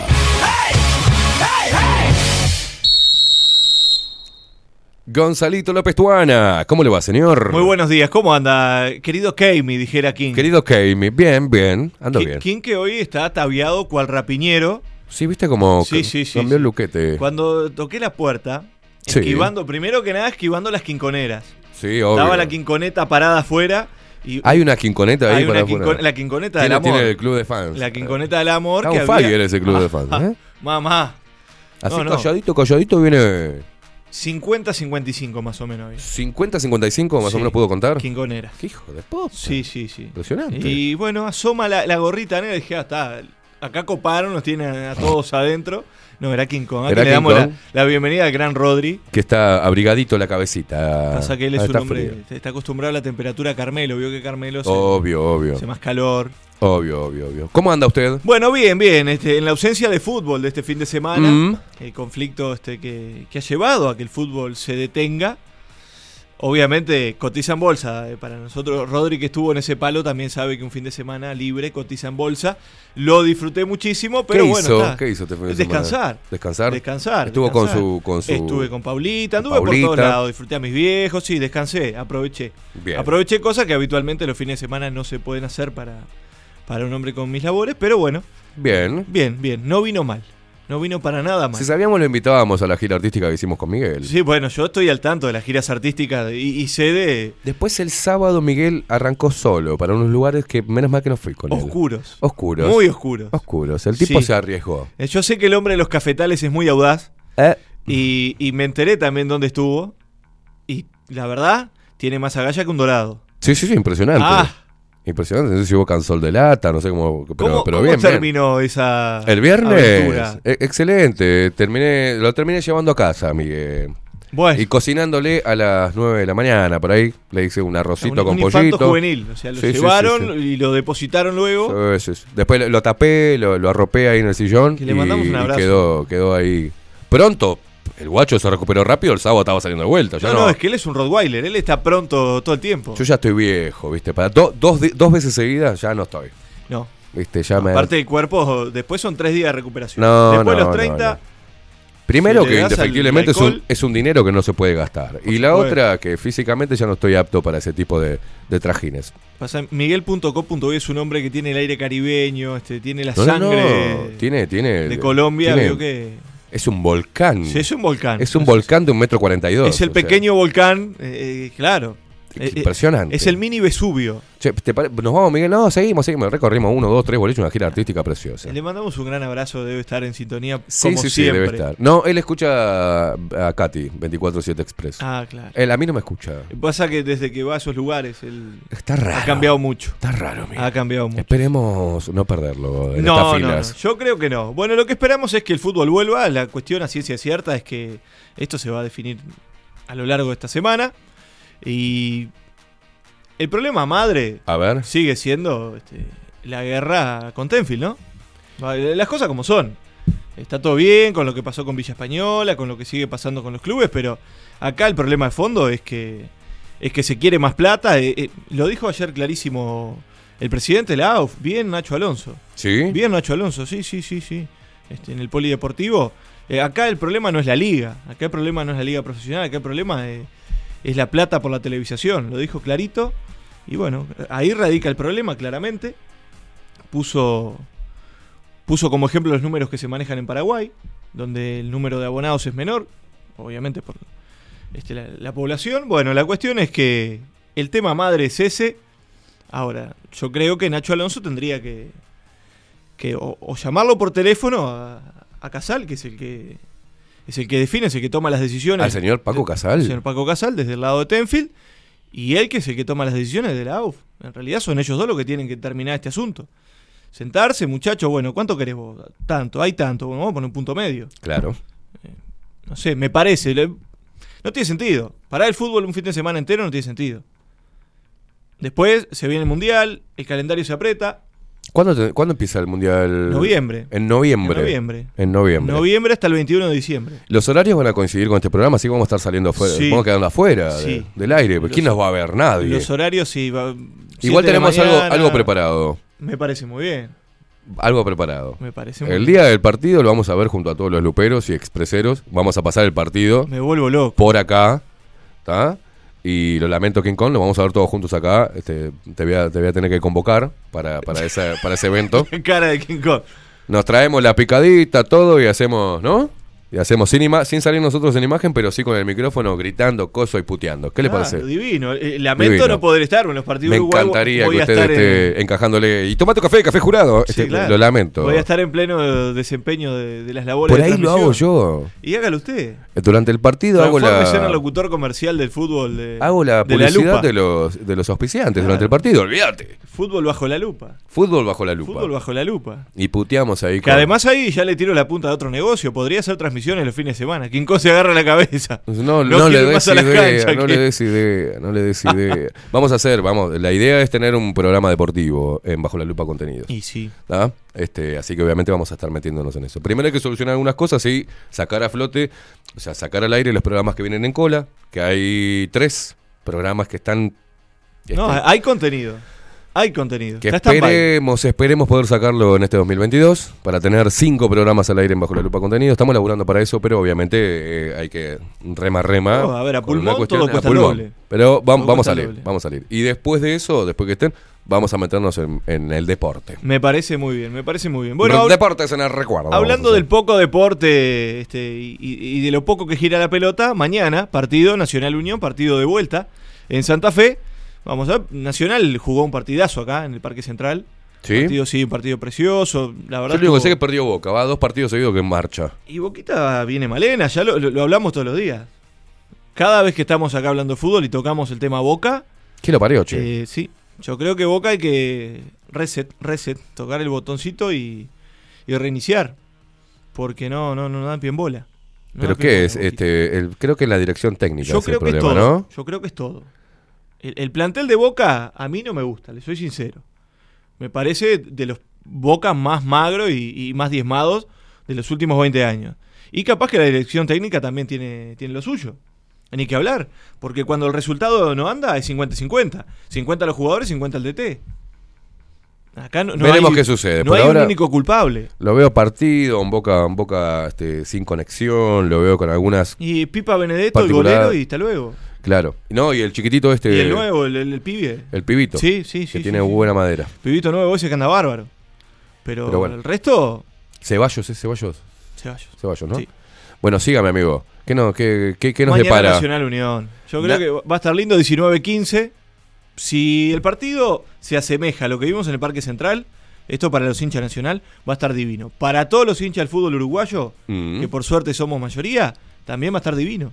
Va a estar bueno. El partido con Unión acá estuvo muy lindo. Nacional jugó, propuso, hizo unos golazos divinos. Así que yo los invito mañana a que, a que puedan disfrutar de este partido si no están en horario laboral y de lo contrario, bueno, ¿A qué hora se juega? 19-15. 19-15. 19-15. La mayoría ya va a estar en su casa o llegando a su casa. Bien. Pero es un partido este, para verlo. Para verlo. Resta esperar qué va a pasar. Yo creo que miércoles o jueves se va a definir esta situación de- del fútbol uruguayo. Va a haber reuniones durante toda la semana. Repitamos para la gente que no sabe por qué carajo está parado el fútbol. A Una ver, leve hay un montón síntesis. de aristas. Bien. Pero el, el tema final acá termina siendo, y, y lo dijo muy claro ayer Nacho Alonso, acá el problema es la plata por los derechos de televisación, muchachos. Bien. Ya está. Hay unos 20 milloncitos de dólares de diferencia con lo que pretende 20 la AUF. milloncitos de dólares de diferencia. Claro, sí. Me encanta el diminutivo, ¿no? Bueno, porque ahí después uno te dice, no, pero mirá que en realidad desde Tenfield se pagan cerca de 18, 19, o de, de la AUF te dice, no, acá se vienen 13, 14, y acá se aspiran a unos 30, 30 y algo, desde la AUF. Bien. Aspiran a ese, a, a ese monto. Y bueno, obviamente esa diferencia hay que encontrarla. Pero es lo que te digo, esa diferencia la Sobre la que- televisación, sobre los derechos de televisación. Derecho de televisación del fútbol uruguayo. Lo que vale el fútbol uruguayo para, Mm. para el resto del mundo. Bien, ¿eh? ¿Usted, Después usted qué opina está el respecto? tema- ¿Yo qué opino? Sí. Eh, Lo que le dije recién, que esto lo tienen que terminar este tema o, o solucionar o, o la negociar entre ellos, y ya está. entre los, los dos líderes, entre el presidente de la AUF, Nacho Alonso, y entre Paco Casal. Chau. AUF, Tenfield. Negocien, muchachos, y ya está. Se termina el problema y todo el mundo sigue contento con el fútbol. Perfecto. Por y em, el, si se soluciona, tienen que hacerlo esta semana para que el próximo fin de semana haya fútbol. Bueno, el tema, yo, yo no creo que lo es- mismo que, que las fechas. Eso no se va a solucionar esta semana, porque el contrato es hasta 2024-2025, Mm. que está vigente. Pero sí está bien que se empiece a negociar y, y que se llegue a un acuerdo y al momento de firmar, bueno, eh, listo, lo o que sea que todavía no sabemos nada. Si va a haber No, ¿Por cuánto bueno. va a estar parado el fútbol? Acá el tema eh, es que la mutual arranca. pasa que para mí la mutual, este, obviamente, está bajo el mismo gobierno que, que la AUF. Mm. Entonces, este, actuó de esta manera y, y yo lo veo bien. Defienden a, a sus agremiados, defienden a la gente que, que profesa esta tan linda profesión de, de jugar al fútbol. Todo arranca con el lío de Villa Española. Sí. Que es una lástima, ¿no? Es una lástima. Todo lo que ha pasado con Villa Española. eh, eh, gran abrazo a Miguelito Romero, el anterior presidente de Villa Española, que además era compañero de fútbol de los lunes. Un tipo bárbaro, muy serio. Un gran abrazo. Pero bueno, eh, el, el tema acá. ¿Qué fue lo que pasó con, con, con este club? Lo mismo. La intervención Lo y, mismo. y se politizó. Hay, hay un problema que se está politizando el Ese, fútbol, que ese está fue el, ese fue el motivo por el cual este, socios e hinchas de Villa Española hacen la eh, denuncia Ahí entramos en la futbolización de la política y la politización del, del fútbol. fútbol. La gran politización del fútbol uruguayo, señores. Que es lo que vivimos día a día. Es innegable. Y entonces arranca por ahí el tema. Arranca por ahí. Este, por la politización. A ver, Villa Española ha hecho gran obra social. Y eso es real. Una gran obra social en el club, eh, en el barrio. Eso no, el sol no se puede tapar con un dedo. Hay que reconocerlo. Después, está bien o no, bueno, cada uno este, lo toma como quiere. O le gusta o no le gusta. Al que Claro. le gusta lo apoya y sigue, sigue yendo y acompañando. Y que no le gusta dice, muchachos, yo por ahora no acompaño, no, no voy por este palo. Ahí va. Y mira de lejos. Pero eh, me parece que fue un poco desmedido lo que pasó con el Villa. Un poco desmedido. Momento crítico para el fútbol. Sí, una lástima. Tensión tanto política como económica. Y siempre pagan los jugadores, pagan los clubes, pagan la gente. Paga todo el mundo. Menos ellos, que son los que dominan los hilos del poder en el No, fútbol. y también, y también. También pagan. También pagan, porque un fin de semana sin fútbol es mucha cosa que no se mueve. Y paga laburante también. Porque acá hay mucha gente que hace la diaria, laburando en las canchas, cuidando coches, vendiendo café, vendiendo torta frita, unas empanadas, yo qué sé, hay mucha gente laburando y haciendo la diaria en lo que es el fútbol uruguayo. Y esa gente perdió. Mm. Y esa gente perdió todo este fin de semana. No hubo fútbol viernes, sábado ni domingo. A ver, hay que pensar en todo, hay que pensar en todo. Ojalá se solucione rápido y la actividad se retome de inmediato. Pero yo creo que recién esto se va a solucionar miércoles, jueves. Veremos entonces. ¿Usted nos puede eh, llamar Sí, si hay alguna tengo al novedad? tanto, los tengo al tanto, por nos supuesto. manda un, un audio y si lo pasamos algo, nos llama por sí, teléfono. sí, claro que sí. Yo tengo comunicación directa con el gran King Kong. Con el gran King Kong. El gran King Kong que tiene este. Acá le manda eh, saludos Juancito. Dice, buen Uh, día. Tijuana. Qué gran momento para mí escuchar a mi amigo personal Gonzalito López Tijuana. Sí, Abrazo, sí. Juancito. Si no es el uno, debe ser el clon del uno, dice. No, no, no. Estamos lejos de, de esos, de esos números, pero le mandamos el gran abrazo a Juancito. este, un mexicano de ley, ¿eh? Mexicano de ley. Un Tijuana. ¿Sí? Y debe venir de Tijuana, el de por ahí. Me parece que conoce mucho esa zona. No me jodas. Ah, yo creo que conoce mucho Eh, por es ahí. un hombre de temer, Juan- entonces. es de temer. Es de temer. Juancito y .co.uy un peligro. Bueno, viste que no. Lo que pasa con Miguel es que cuando, se- cuando bebe, Ah, es como Popeye con la espinaca. como que deja el, como que deja los códigos, los dejan en, en ropería. Este, es- Sí, él deja todo. no distingue nada. Nada. O sea, le tengo que hacer. Miguel, ¿para qué? Ah, sí, perdón, perdón. No, Claro. no, no. Es cruel. En una estábamos ahí, yo veo que me están agarrando y están bailando. Y, me de vuelta era Miguel, prendido atrás. ¿Qué hace, Miguel? Ah, me equivoqué. Estaba, estaban enseguecidos. Estaban No, es un peligro. Una cosa de loco. Ah. En un momento sentí como, epa, ¿viste? Como, Es- "Eh, Miguel, para un poco, soy yo. El famoso perro mulitero. No, no, no, Eh, Ya no. que King Kong es un hombre de campo, es el perro mulitero. Ah, ¿sí? mejor son chiquititos como él. Así. Ah, un peligro. Un peligro. Ajá. No, Te muerden los garrones. no, o sea. contra la pared y que No, pase otro. No, no, no, no. Pase Lo- usted lo que tuve tiene que más calmar. caballo. Lo tuve que calmar. Le digo, Miguel, anda a mojarte la, la- la cara, pues, boludo. Estás, estás de- nos estamos desconociendo, Miguel. ¿Qué pasa? ¿Se No. desconocen los pibes? Uh, perdona, perdona. Lo que pasa es que te vi ahí. y- y- y él no, no respeta nada. El humo y, y la poca luz lo pone mal. Lo pone mal, sí. lo pone mal. lo Lo, pone mal. altera. Le mandamos un abrazo a .co.uy. Este. Había una amiga ahí, una, una amiga no, una conocida, y me dice, claro, llegamos al lugar con Miguel, barra, derecho, viejo, como viejos cantineros, barra, y estábamos ahí y de repente, unos minones ahí se nos acercaron, nos, me agarraron de atrás a bailar, no sé qué, Miguel, y estaba viendo todo esto la, la conocida que tengo, y me dice, la cara de felicidad que tenía tu amigo. No, estaba en Disney. Miguel dijo, ¿dónde estoy? Claro, Venimos Mickey. siempre a este lugar. Siempre acá vamos a venir. Dijo Miguel, tranquilo, Miguel, tranquilo. No sé, una cosa de loco. Una escena ajena. Quiero ir para allá, iba, venía, fumaba, venía. No, ahora vamos para que Pará un poco, Miguel, me quedaron acá tranquilo. ¿Qué, qué personaje Era como, viste, que soltás un zorro en un gallinero, una cosa Sí, así. claro. Es desbocado, le digo, Miguel, quédate tranquilo. Es el perro bueno, mulitero, hágame caso. Por suerte estaba yo, un hombre centrado. Para en la guardar noche, la compostura, 30 años en la noche, dije, no, traerlo de los pelos Miguel, no quememos por favor. Miguel, no quememos Este Miguel. es el camino de del bien. Y él después aprende esas cosas. Sí, sí, él escucha. Él escucha. Él escucha. Después al otro día, como sabe que yo lo voy a controlar, se fue solo. Pues no salgo más con este pesado, me voy y se fue para... Pues sí, porque él es reincidente encima. Eh, Ah, no, y le gustan esos lugares. obviamente sabía que yo ahí no lo iba a acompañar y se arrancó solo el hombre. Espero que esté bien Creo que está, la, está, está escuchando, Está se está cagando de la risa. Bueno, que, que mande que mande víveres, como decía Omar Gutiérrez. Miguel, eh, debe haber rescatado números. Salió esa. Es el perro mulitero. Es el perro mulitero. perro lo que- mulitero. Yo voy a buscar la definición del perro mulitero. Pero cualquier hombre de campo, mire cómo se ríe King Kong.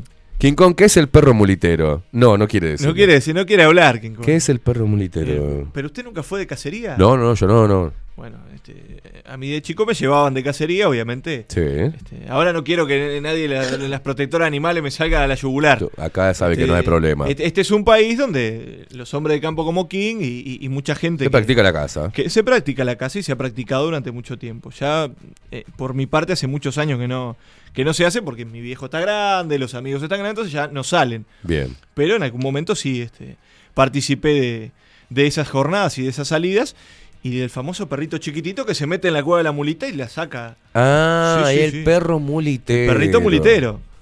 Bien. Pero puede ser una mulita, un zorrillo, un, sí, lo que, lo una que venga. liebre, lo que venga. El loco se mete y Él sale. va en busca del bicho. Entendí. Eh, ¿Entendió? No, no, entendí. entendí. Bueno. Tipo- Eh, Miguel fue en busca del bicho. Fue. Fue en busca del bicho. Claro. Eh, Miguelito. eh, Espero que no haya encontrado el bicho el sábado cuando salió solo. Eh, No. Señoras y señores, vamos a, vamos a hacer una pausa. Lo vamos a despedir. permítame, A ¿alguna ver. información más? Mercado, no, dígame. mercado Pase. Mercado Pase, a ver. Peñarol va por Kevin Méndez. se va a resolver en estos días. Bien. Resta el 40% del pase, lo tiene defensor. Arreglar ese- esos puntitos. Y Jonathan Rack, el ex zaguero que brilló en Torque. Bueno, ahora para Peñarol. Mira vos, ¿y qué se sabe de Suárez River y Cavani Boca? ¿Es puro chamullo esto? ¿Es pura.? Para mí es humo. Yo hasta Es que humo. no lo vea firmado y. Pero lo ve ahora a Suárez en River. ¿Lo veo o lo quiero? Dígame ambas. O Lo, puedo llegar a ver. No sé si lo quiero. No lo querés en River. No ¿no? sé si lo quiero en River ahora. Más adelante ningún problema. Pero me parece ¿Qué edad que tiene? 34. 34. de cara al mundial yo creo que Europa. Europa, sí. Por el nivel de competición, si bien la liga argentina es dinámica, es rápida, se juega, eh, eh, es competitiva, Brasil también, pero prefiero Europa. Qué decisión también para, Para un estos jugador dos como, titanes prefiero Europa. como Suárez, ¿no? Eh, ídolo en cada uno de, y goleador en cada uno de los equipos donde estuvo. Ni que hablar. Y aparte, desde España hasta Holanda, este, Inglaterra, el loco este, hizo goles de todos los colores en todos los, todos los y, y es querido por, No, por todos los que, clubes. a ver, Suárez donde estuvo no pisó, dejó huella. Dejó huella. Dejó huella. Y es muy difícil después de una carrera fructífera y, Digo, difícil maravillosa decir, como la que ¿dónde tuvo. terminar, no? ¿Dónde coronarme como, como jugador de fútbol? Sí, porque además eh, no puedes bajar el nivel. No, claro. Y, y más si querés llegar en forma para el Mundial. Que además lo necesitamos. Sí, sí, claro. lo sí. necesitamos. A él, sí, a. Cavani, a todos los precisamos. Godín y, en y Vélez. Cavani a Boca también muy más, lejos todavía, creo, ¿no? Y Es un deseo de es lo Boca, mismo. pero Eh, eh, Mi opinión sigue siendo la misma. Capaz que lo veo. No sé si lo quiero ahí. ¿algo más, señor? Nada más. Por aquí pasó el señor Gonzalo López Tuana con las novedades y no tan novedades en Y cuanto no tan a novedades. Lamentablemente. eh, haciendo un resumen del estado actual del fútbol eh, uruguayo. es más de lo mismo hasta que no se solucione este temita.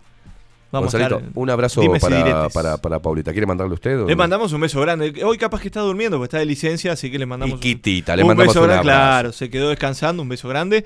Eh, un beso para Lidia. Bueno, muchas amigas luperas que están en sintonía. Bien. Así que va- ¿Sabes alguna amiga como para, para tipo... ¿Para Amy? Sí, claro. Y le buscamos alguna, puede haber. Alguna... Sí, sí. Lo que no Que podemos no llevar venga a- tan, tan, tan rota y tan hecha rompiendo los huevos. No podemos llevar al- ¿Hay, ¿Hay mujeres normales hoy? Este, sí, ¿no? Ahí sí. Ahí, ahí. Hay mujeres normales. No sí. podemos llevar al perro mulitero. No, no, no, ese no puedo. No. No a ese podemos- tipo de reuniones no hay que No, llevar. no, no, no. Porque no distingue nada. No, eh, ¿viste? no, no, no. Te tira de cabeza, andar sacándolo de Es lugares bastante comprometidos. No Gonzalito López Tona, Que pasen muy hasta bien. la próxima, Ha señor. sido un placer. Por favor, igualmente. Kong, las quinconeras y la quinconeta del amor que está parada ahí afuera. Para, eh, hacemos una breve pausa porque la India está desembarcando en Bajo la Lupa Contenidos en estos momentos. Hacemos una pausa porque quiero leer algunos mensajitos que nos dejaron la gente. Hacemos una breve pausa. Ya venimos, Cate y prendido.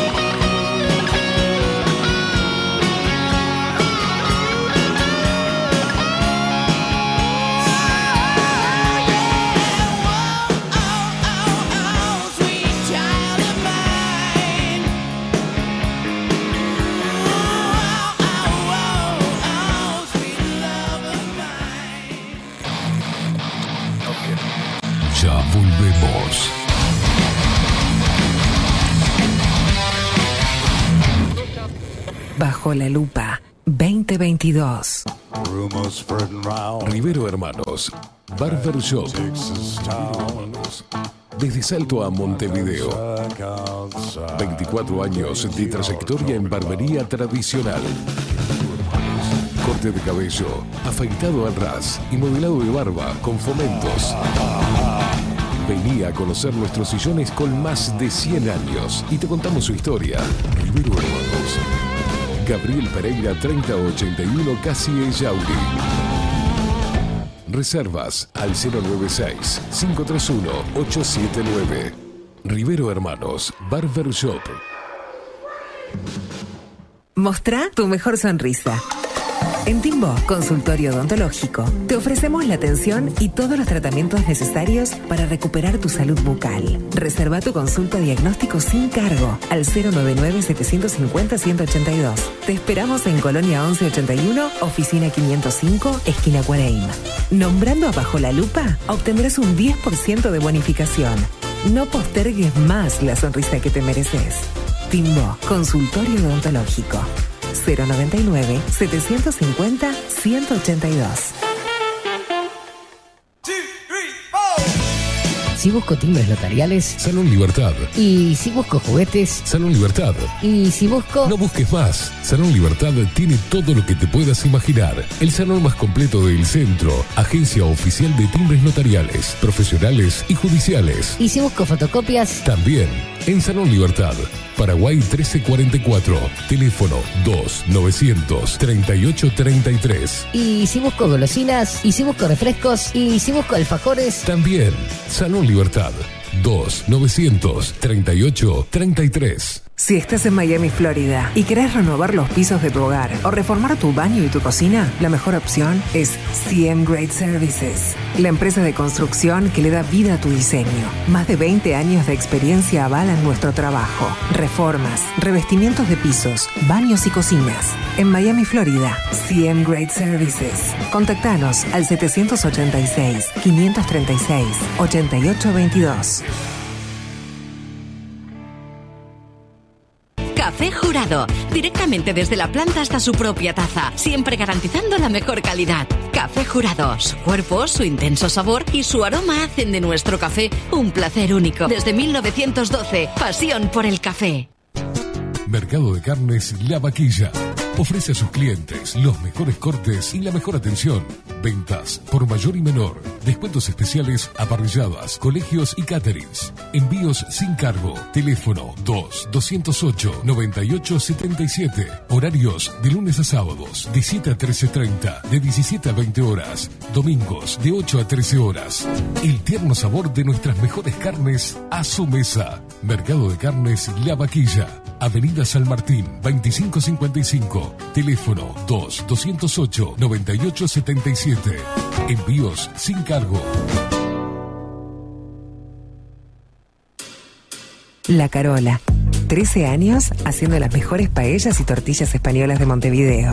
Sus chefs, Marcos y Carola, no solo ofrecen las mejores paellas, sino que también tienen las mejores pavlovas de la ciudad. Cuentan con un jardín exclusivo para tapeos, degustaciones de vinos y reuniones familiares. También ofrecen un menú express con opción de pasta y jugos naturales. De martes a viernes a partir de las 20 horas, sábados y domingos, también al mediodía. Instagram, La Carola Tapas. Gonzalo Ramírez 2225, esquina Juan Polié. Reserva tu lugar 099 24 20 72. La Carola, el clásico de la ciudad. Pescadería El Italiano. Ubicados en el puertito del museo, les ofrecemos pescado fresco todo el año y gran variedad en mariscos, productos de excelente calidad, llevando confianza a su mesa. Los esperamos con la mejor atención personalizada. Pescadería El Italiano, de martes a domingos, de 8 a 20 horas. Contamos con envíos. Pescadería El Italiano. Comunicate al 2-622-7930 y por WhatsApp 095 43 3502.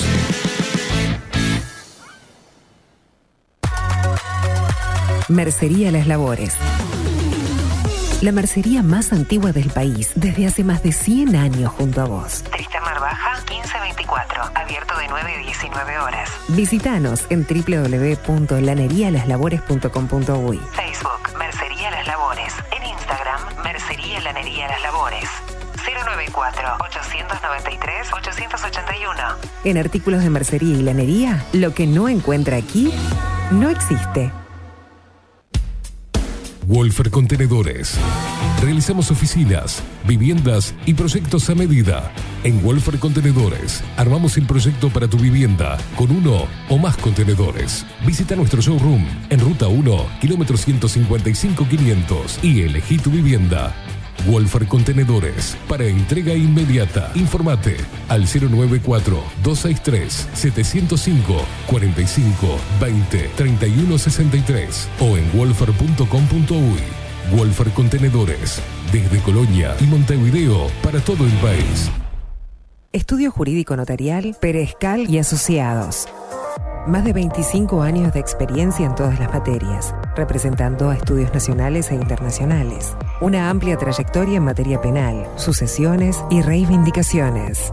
Más de dos décadas de experiencia recuperando terrenos ocupados. Torre Gorlero, oficina 20, 21 y 22. 099-309-319. Estudio Jurídico Notarial, Perezcal y Asociados. Grupo Service. Servicio técnico especializado. Huawei, iPhone, Xiaomi. Trabajamos con todas las marcas. Contamos con servicio express. Cambio de pantalla en 30 minutos. Grupo Service. Grupo Service. Reparación de celulares, computadoras y tablets. Encontranos en nuestra web gruposervice.com.uy y por WhatsApp 094 389 568. Violeta Cosméticos. Todo en perfumería, maquillaje y cosmética nacional e importada. 44 años de trayectoria nos respaldan para darte el mejor asesoramiento. Seguinos en las redes, en Facebook, Perfumería Violeta Cosméticos, Instagram, arroba Perfumería Violeta. Teléfono 4342-2791, 4342-9524, WhatsApp 092-306-779. Violeta Perfumería Cosméticos. Sarandí 549, San José. Envíos a todo el país. Mencionando bajo la lupa, 10% de descuento.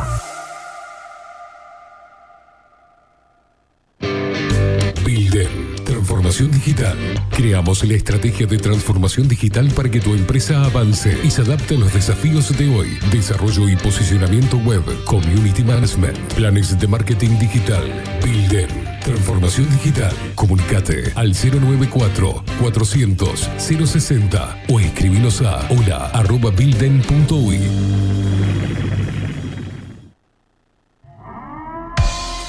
740 es un documental en construcción que busca reflejar el impacto global de la pandemia y su repercusión en Uruguay. En un mundo donde la manipulación, el engaño y la censura son moneda corriente, queremos que las voces no consideradas puedan ser visibles y escuchadas. Necesitamos de tu apoyo para poder continuar. Comunicate 098-367-974. Visita nuestra web ct40.tv. Seguinos en Twitter e Instagram. Difundí, compartí. CT40. Forma parte.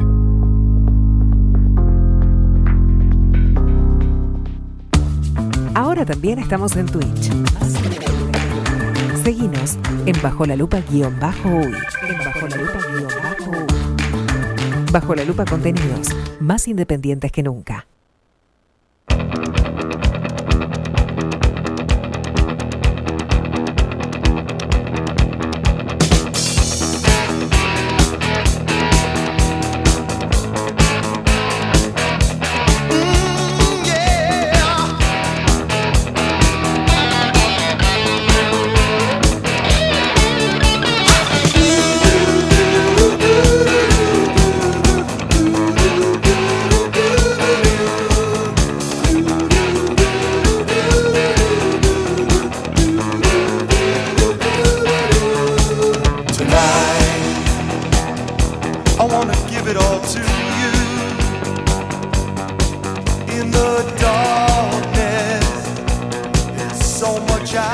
21 minutos pasan de las 10 de la mañana. Este, muchos mensajes que nos llegaron a Telegram. Y voy a hacer una, una aclaración de todas las preguntas que me están haciendo respecto a la instancia del próximo miércoles de la intimación del juez.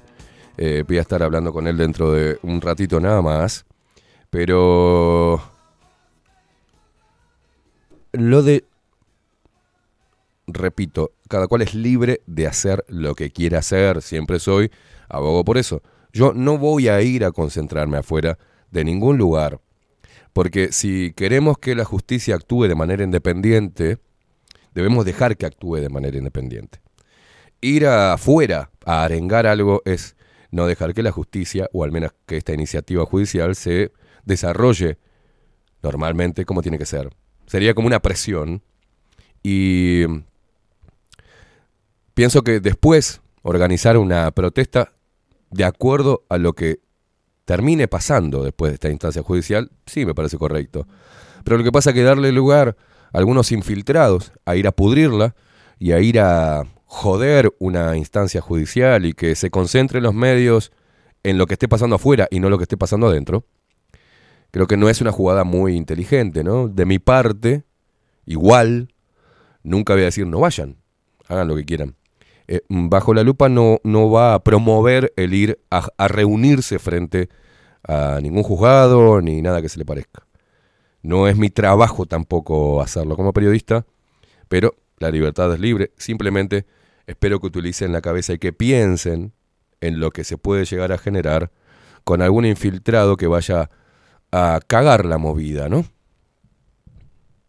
Quizás en esta desesperación de, de que es la primera vez que, que un juez actúa de la manera que está actuando, el juez Recarey, por ahí sería embarrar algo que, que no se tiene que embarrar, sino que tenemos que estar tranquilos, tenemos que estar alertas, atentos, siguiendo y escuchando qué se dice, qué dicen los medios, cuál es el accionar, este, cuáles son los próximos pasos. Ojo, y estén atentos a la infiltración de personas que pueden ir afuera a pudrirla y dejar mal parado un movimiento que no es más ni menos que el movimiento ciudadano pidiendo información y reivindicando la libertad de expresión. Este, ojo con eso. ¿eh? Pero tenemos eh, lo que hay que estar alerta que alerta a lo que dicen los medios de comunicación. ¿Tenés ahí, Rodri, lo que decía Telemundo hoy a las 7 de la mañana? Publicaba en Twitter también un extracto de, la mención que hacen. Y observen y eh, observen no, escuchen. ¿Por qué dice ¿Por qué emite opinión la periodista a la hora de presentar el móvil? Eh, a ver qué decía Telemundo. Poder Ejecutivo presentar información detallada respecto a las vacunas de Pfizer que se suministran en el país a niños por una acción de amparo presentada para suspender dicha vacunación pese a que no es obligatoria. Eh, hubo declaraciones de estos del secretario de Presidencia, Álvaro Delgado, se refirió al tema. Bueno, hubo, hubo, sí, no, no, no declaraciones, Fernanda, sino un diálogo que mantuvimos eh, hace minutos nada más Sí. con el secretario de la Presidencia, Álvaro Delgado.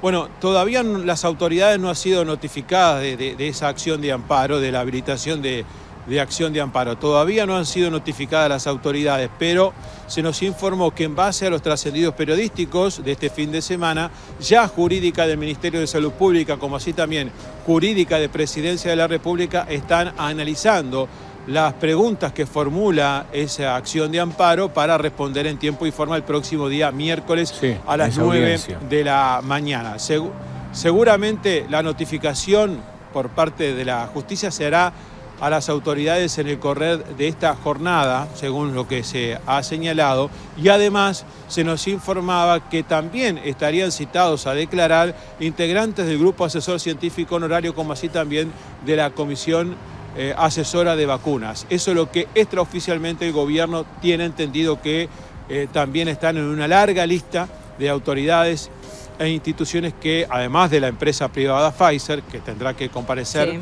bueno, hay una larga lista de, de personas e instituciones que tienen que comparecer ante esta acción de amparo que se ha habilitado por parte de la, de la justicia.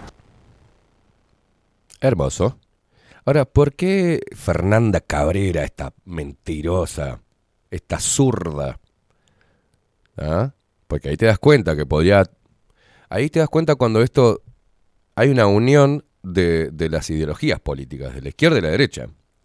Porque desliza esta, esta, esta, esta instancia pidiendo el cese de la vacunación infantil, aunque no es obligatoria. ¿Quién te preguntó si era o no era obligatoria? Hay una cosa que sea por ley, que sea obligatoria, y hay otra que es la presión y todo lo que se genera alrededor, como estatus sanitario, como un montón de cosas, como imposibilidad de hacer algunas cosas si no tenés la vacuna, que sí la transforman de alguna manera en obligatorio. Tenemos, ¿Se acuerdan cuando este mismo que fue consultado, Álvaro Delgado, dijo es una obligación moral el vacunarse? Ah, mirá vos, una obligación moral. Entonces sí no es obligatorio, porque no, no pueden hacer algo obligatorio porque tendrían que hacerse cargo de todas las consecuencias de la vacunación experimental. Pero acá estaba mirando ayer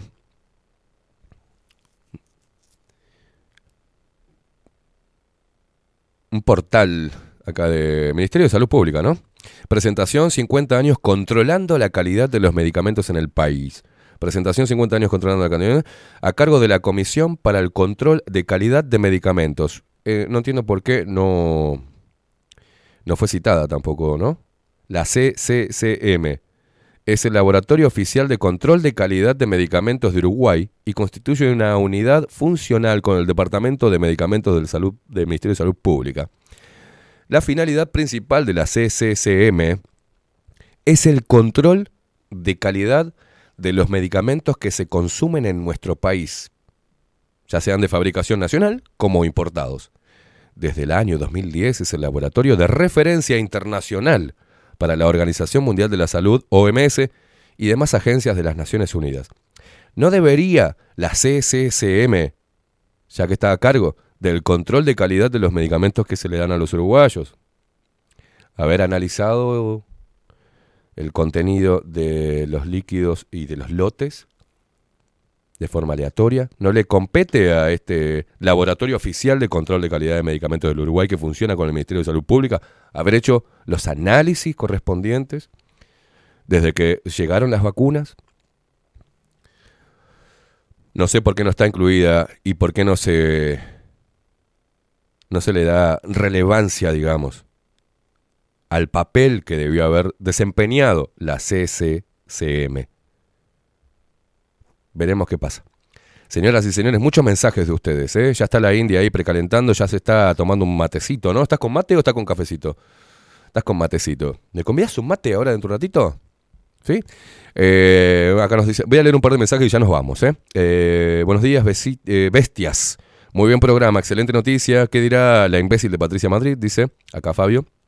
¿Tendrá que pedirle disculpas de rodillas a César Vega? No, por haberle faltado respeto y. Eso no va a pasar, mi, mi amigo. Eh, muchos mensajes. Acá Damián, que nos decía, reenvía. mm, patentan un método para detectar SARS-CoV-2 mediante CRISP. Bueno, acá mm, me mandaba artículos referentes a lo que yo estaba exponiendo hace un rato atrás. Buen día, en este momento que estás hablando de las vacunas, el otro pelotudo de Sarandí diciendo que si no nos hubiésemos vacunado hubieran muerto más personas. Sí, sí, obviamente. Eh, no me da por festejar, dice Cocoleite. Vamos a ver cómo avanza esto. Mm, Sebastián Hopi dice, buen día, aquí paso. ¿No podés haber hecho más? Pero amigo, salvar vidas es algo que no se puede cuantificar. Tu equipo, tus palabras están en nuestras casas y a diario y siguen sumándose personas abajo la lupa. Así sean un grupo, cientos o miles, realmente desde aquí nada más que gratitud eterna por todo lo que das y dan. Todo por el bien de personas que sí, que ni nos conoces personalmente. Eso muestra la- lo humano, con mayúscula, que hay dentro de cada uno de ustedes. El mismo ejemplo lo tenemos que llevar adelante cada uno de nosotros en nuestros círculos.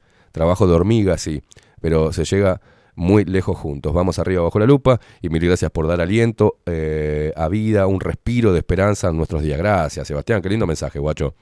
Muchas gracias. Adriana, buen día. A mí sí me pone feliz, dice, porque demuestra que aún queda un pedacito de justicia que es independiente, aún queda gente decente que hace lo lógico eh, con algún poder. Bueno, y es más largo el mensaje. Beatriz, hola chicos, Esteban Quincón, buenísima semana, excelente programa hoy.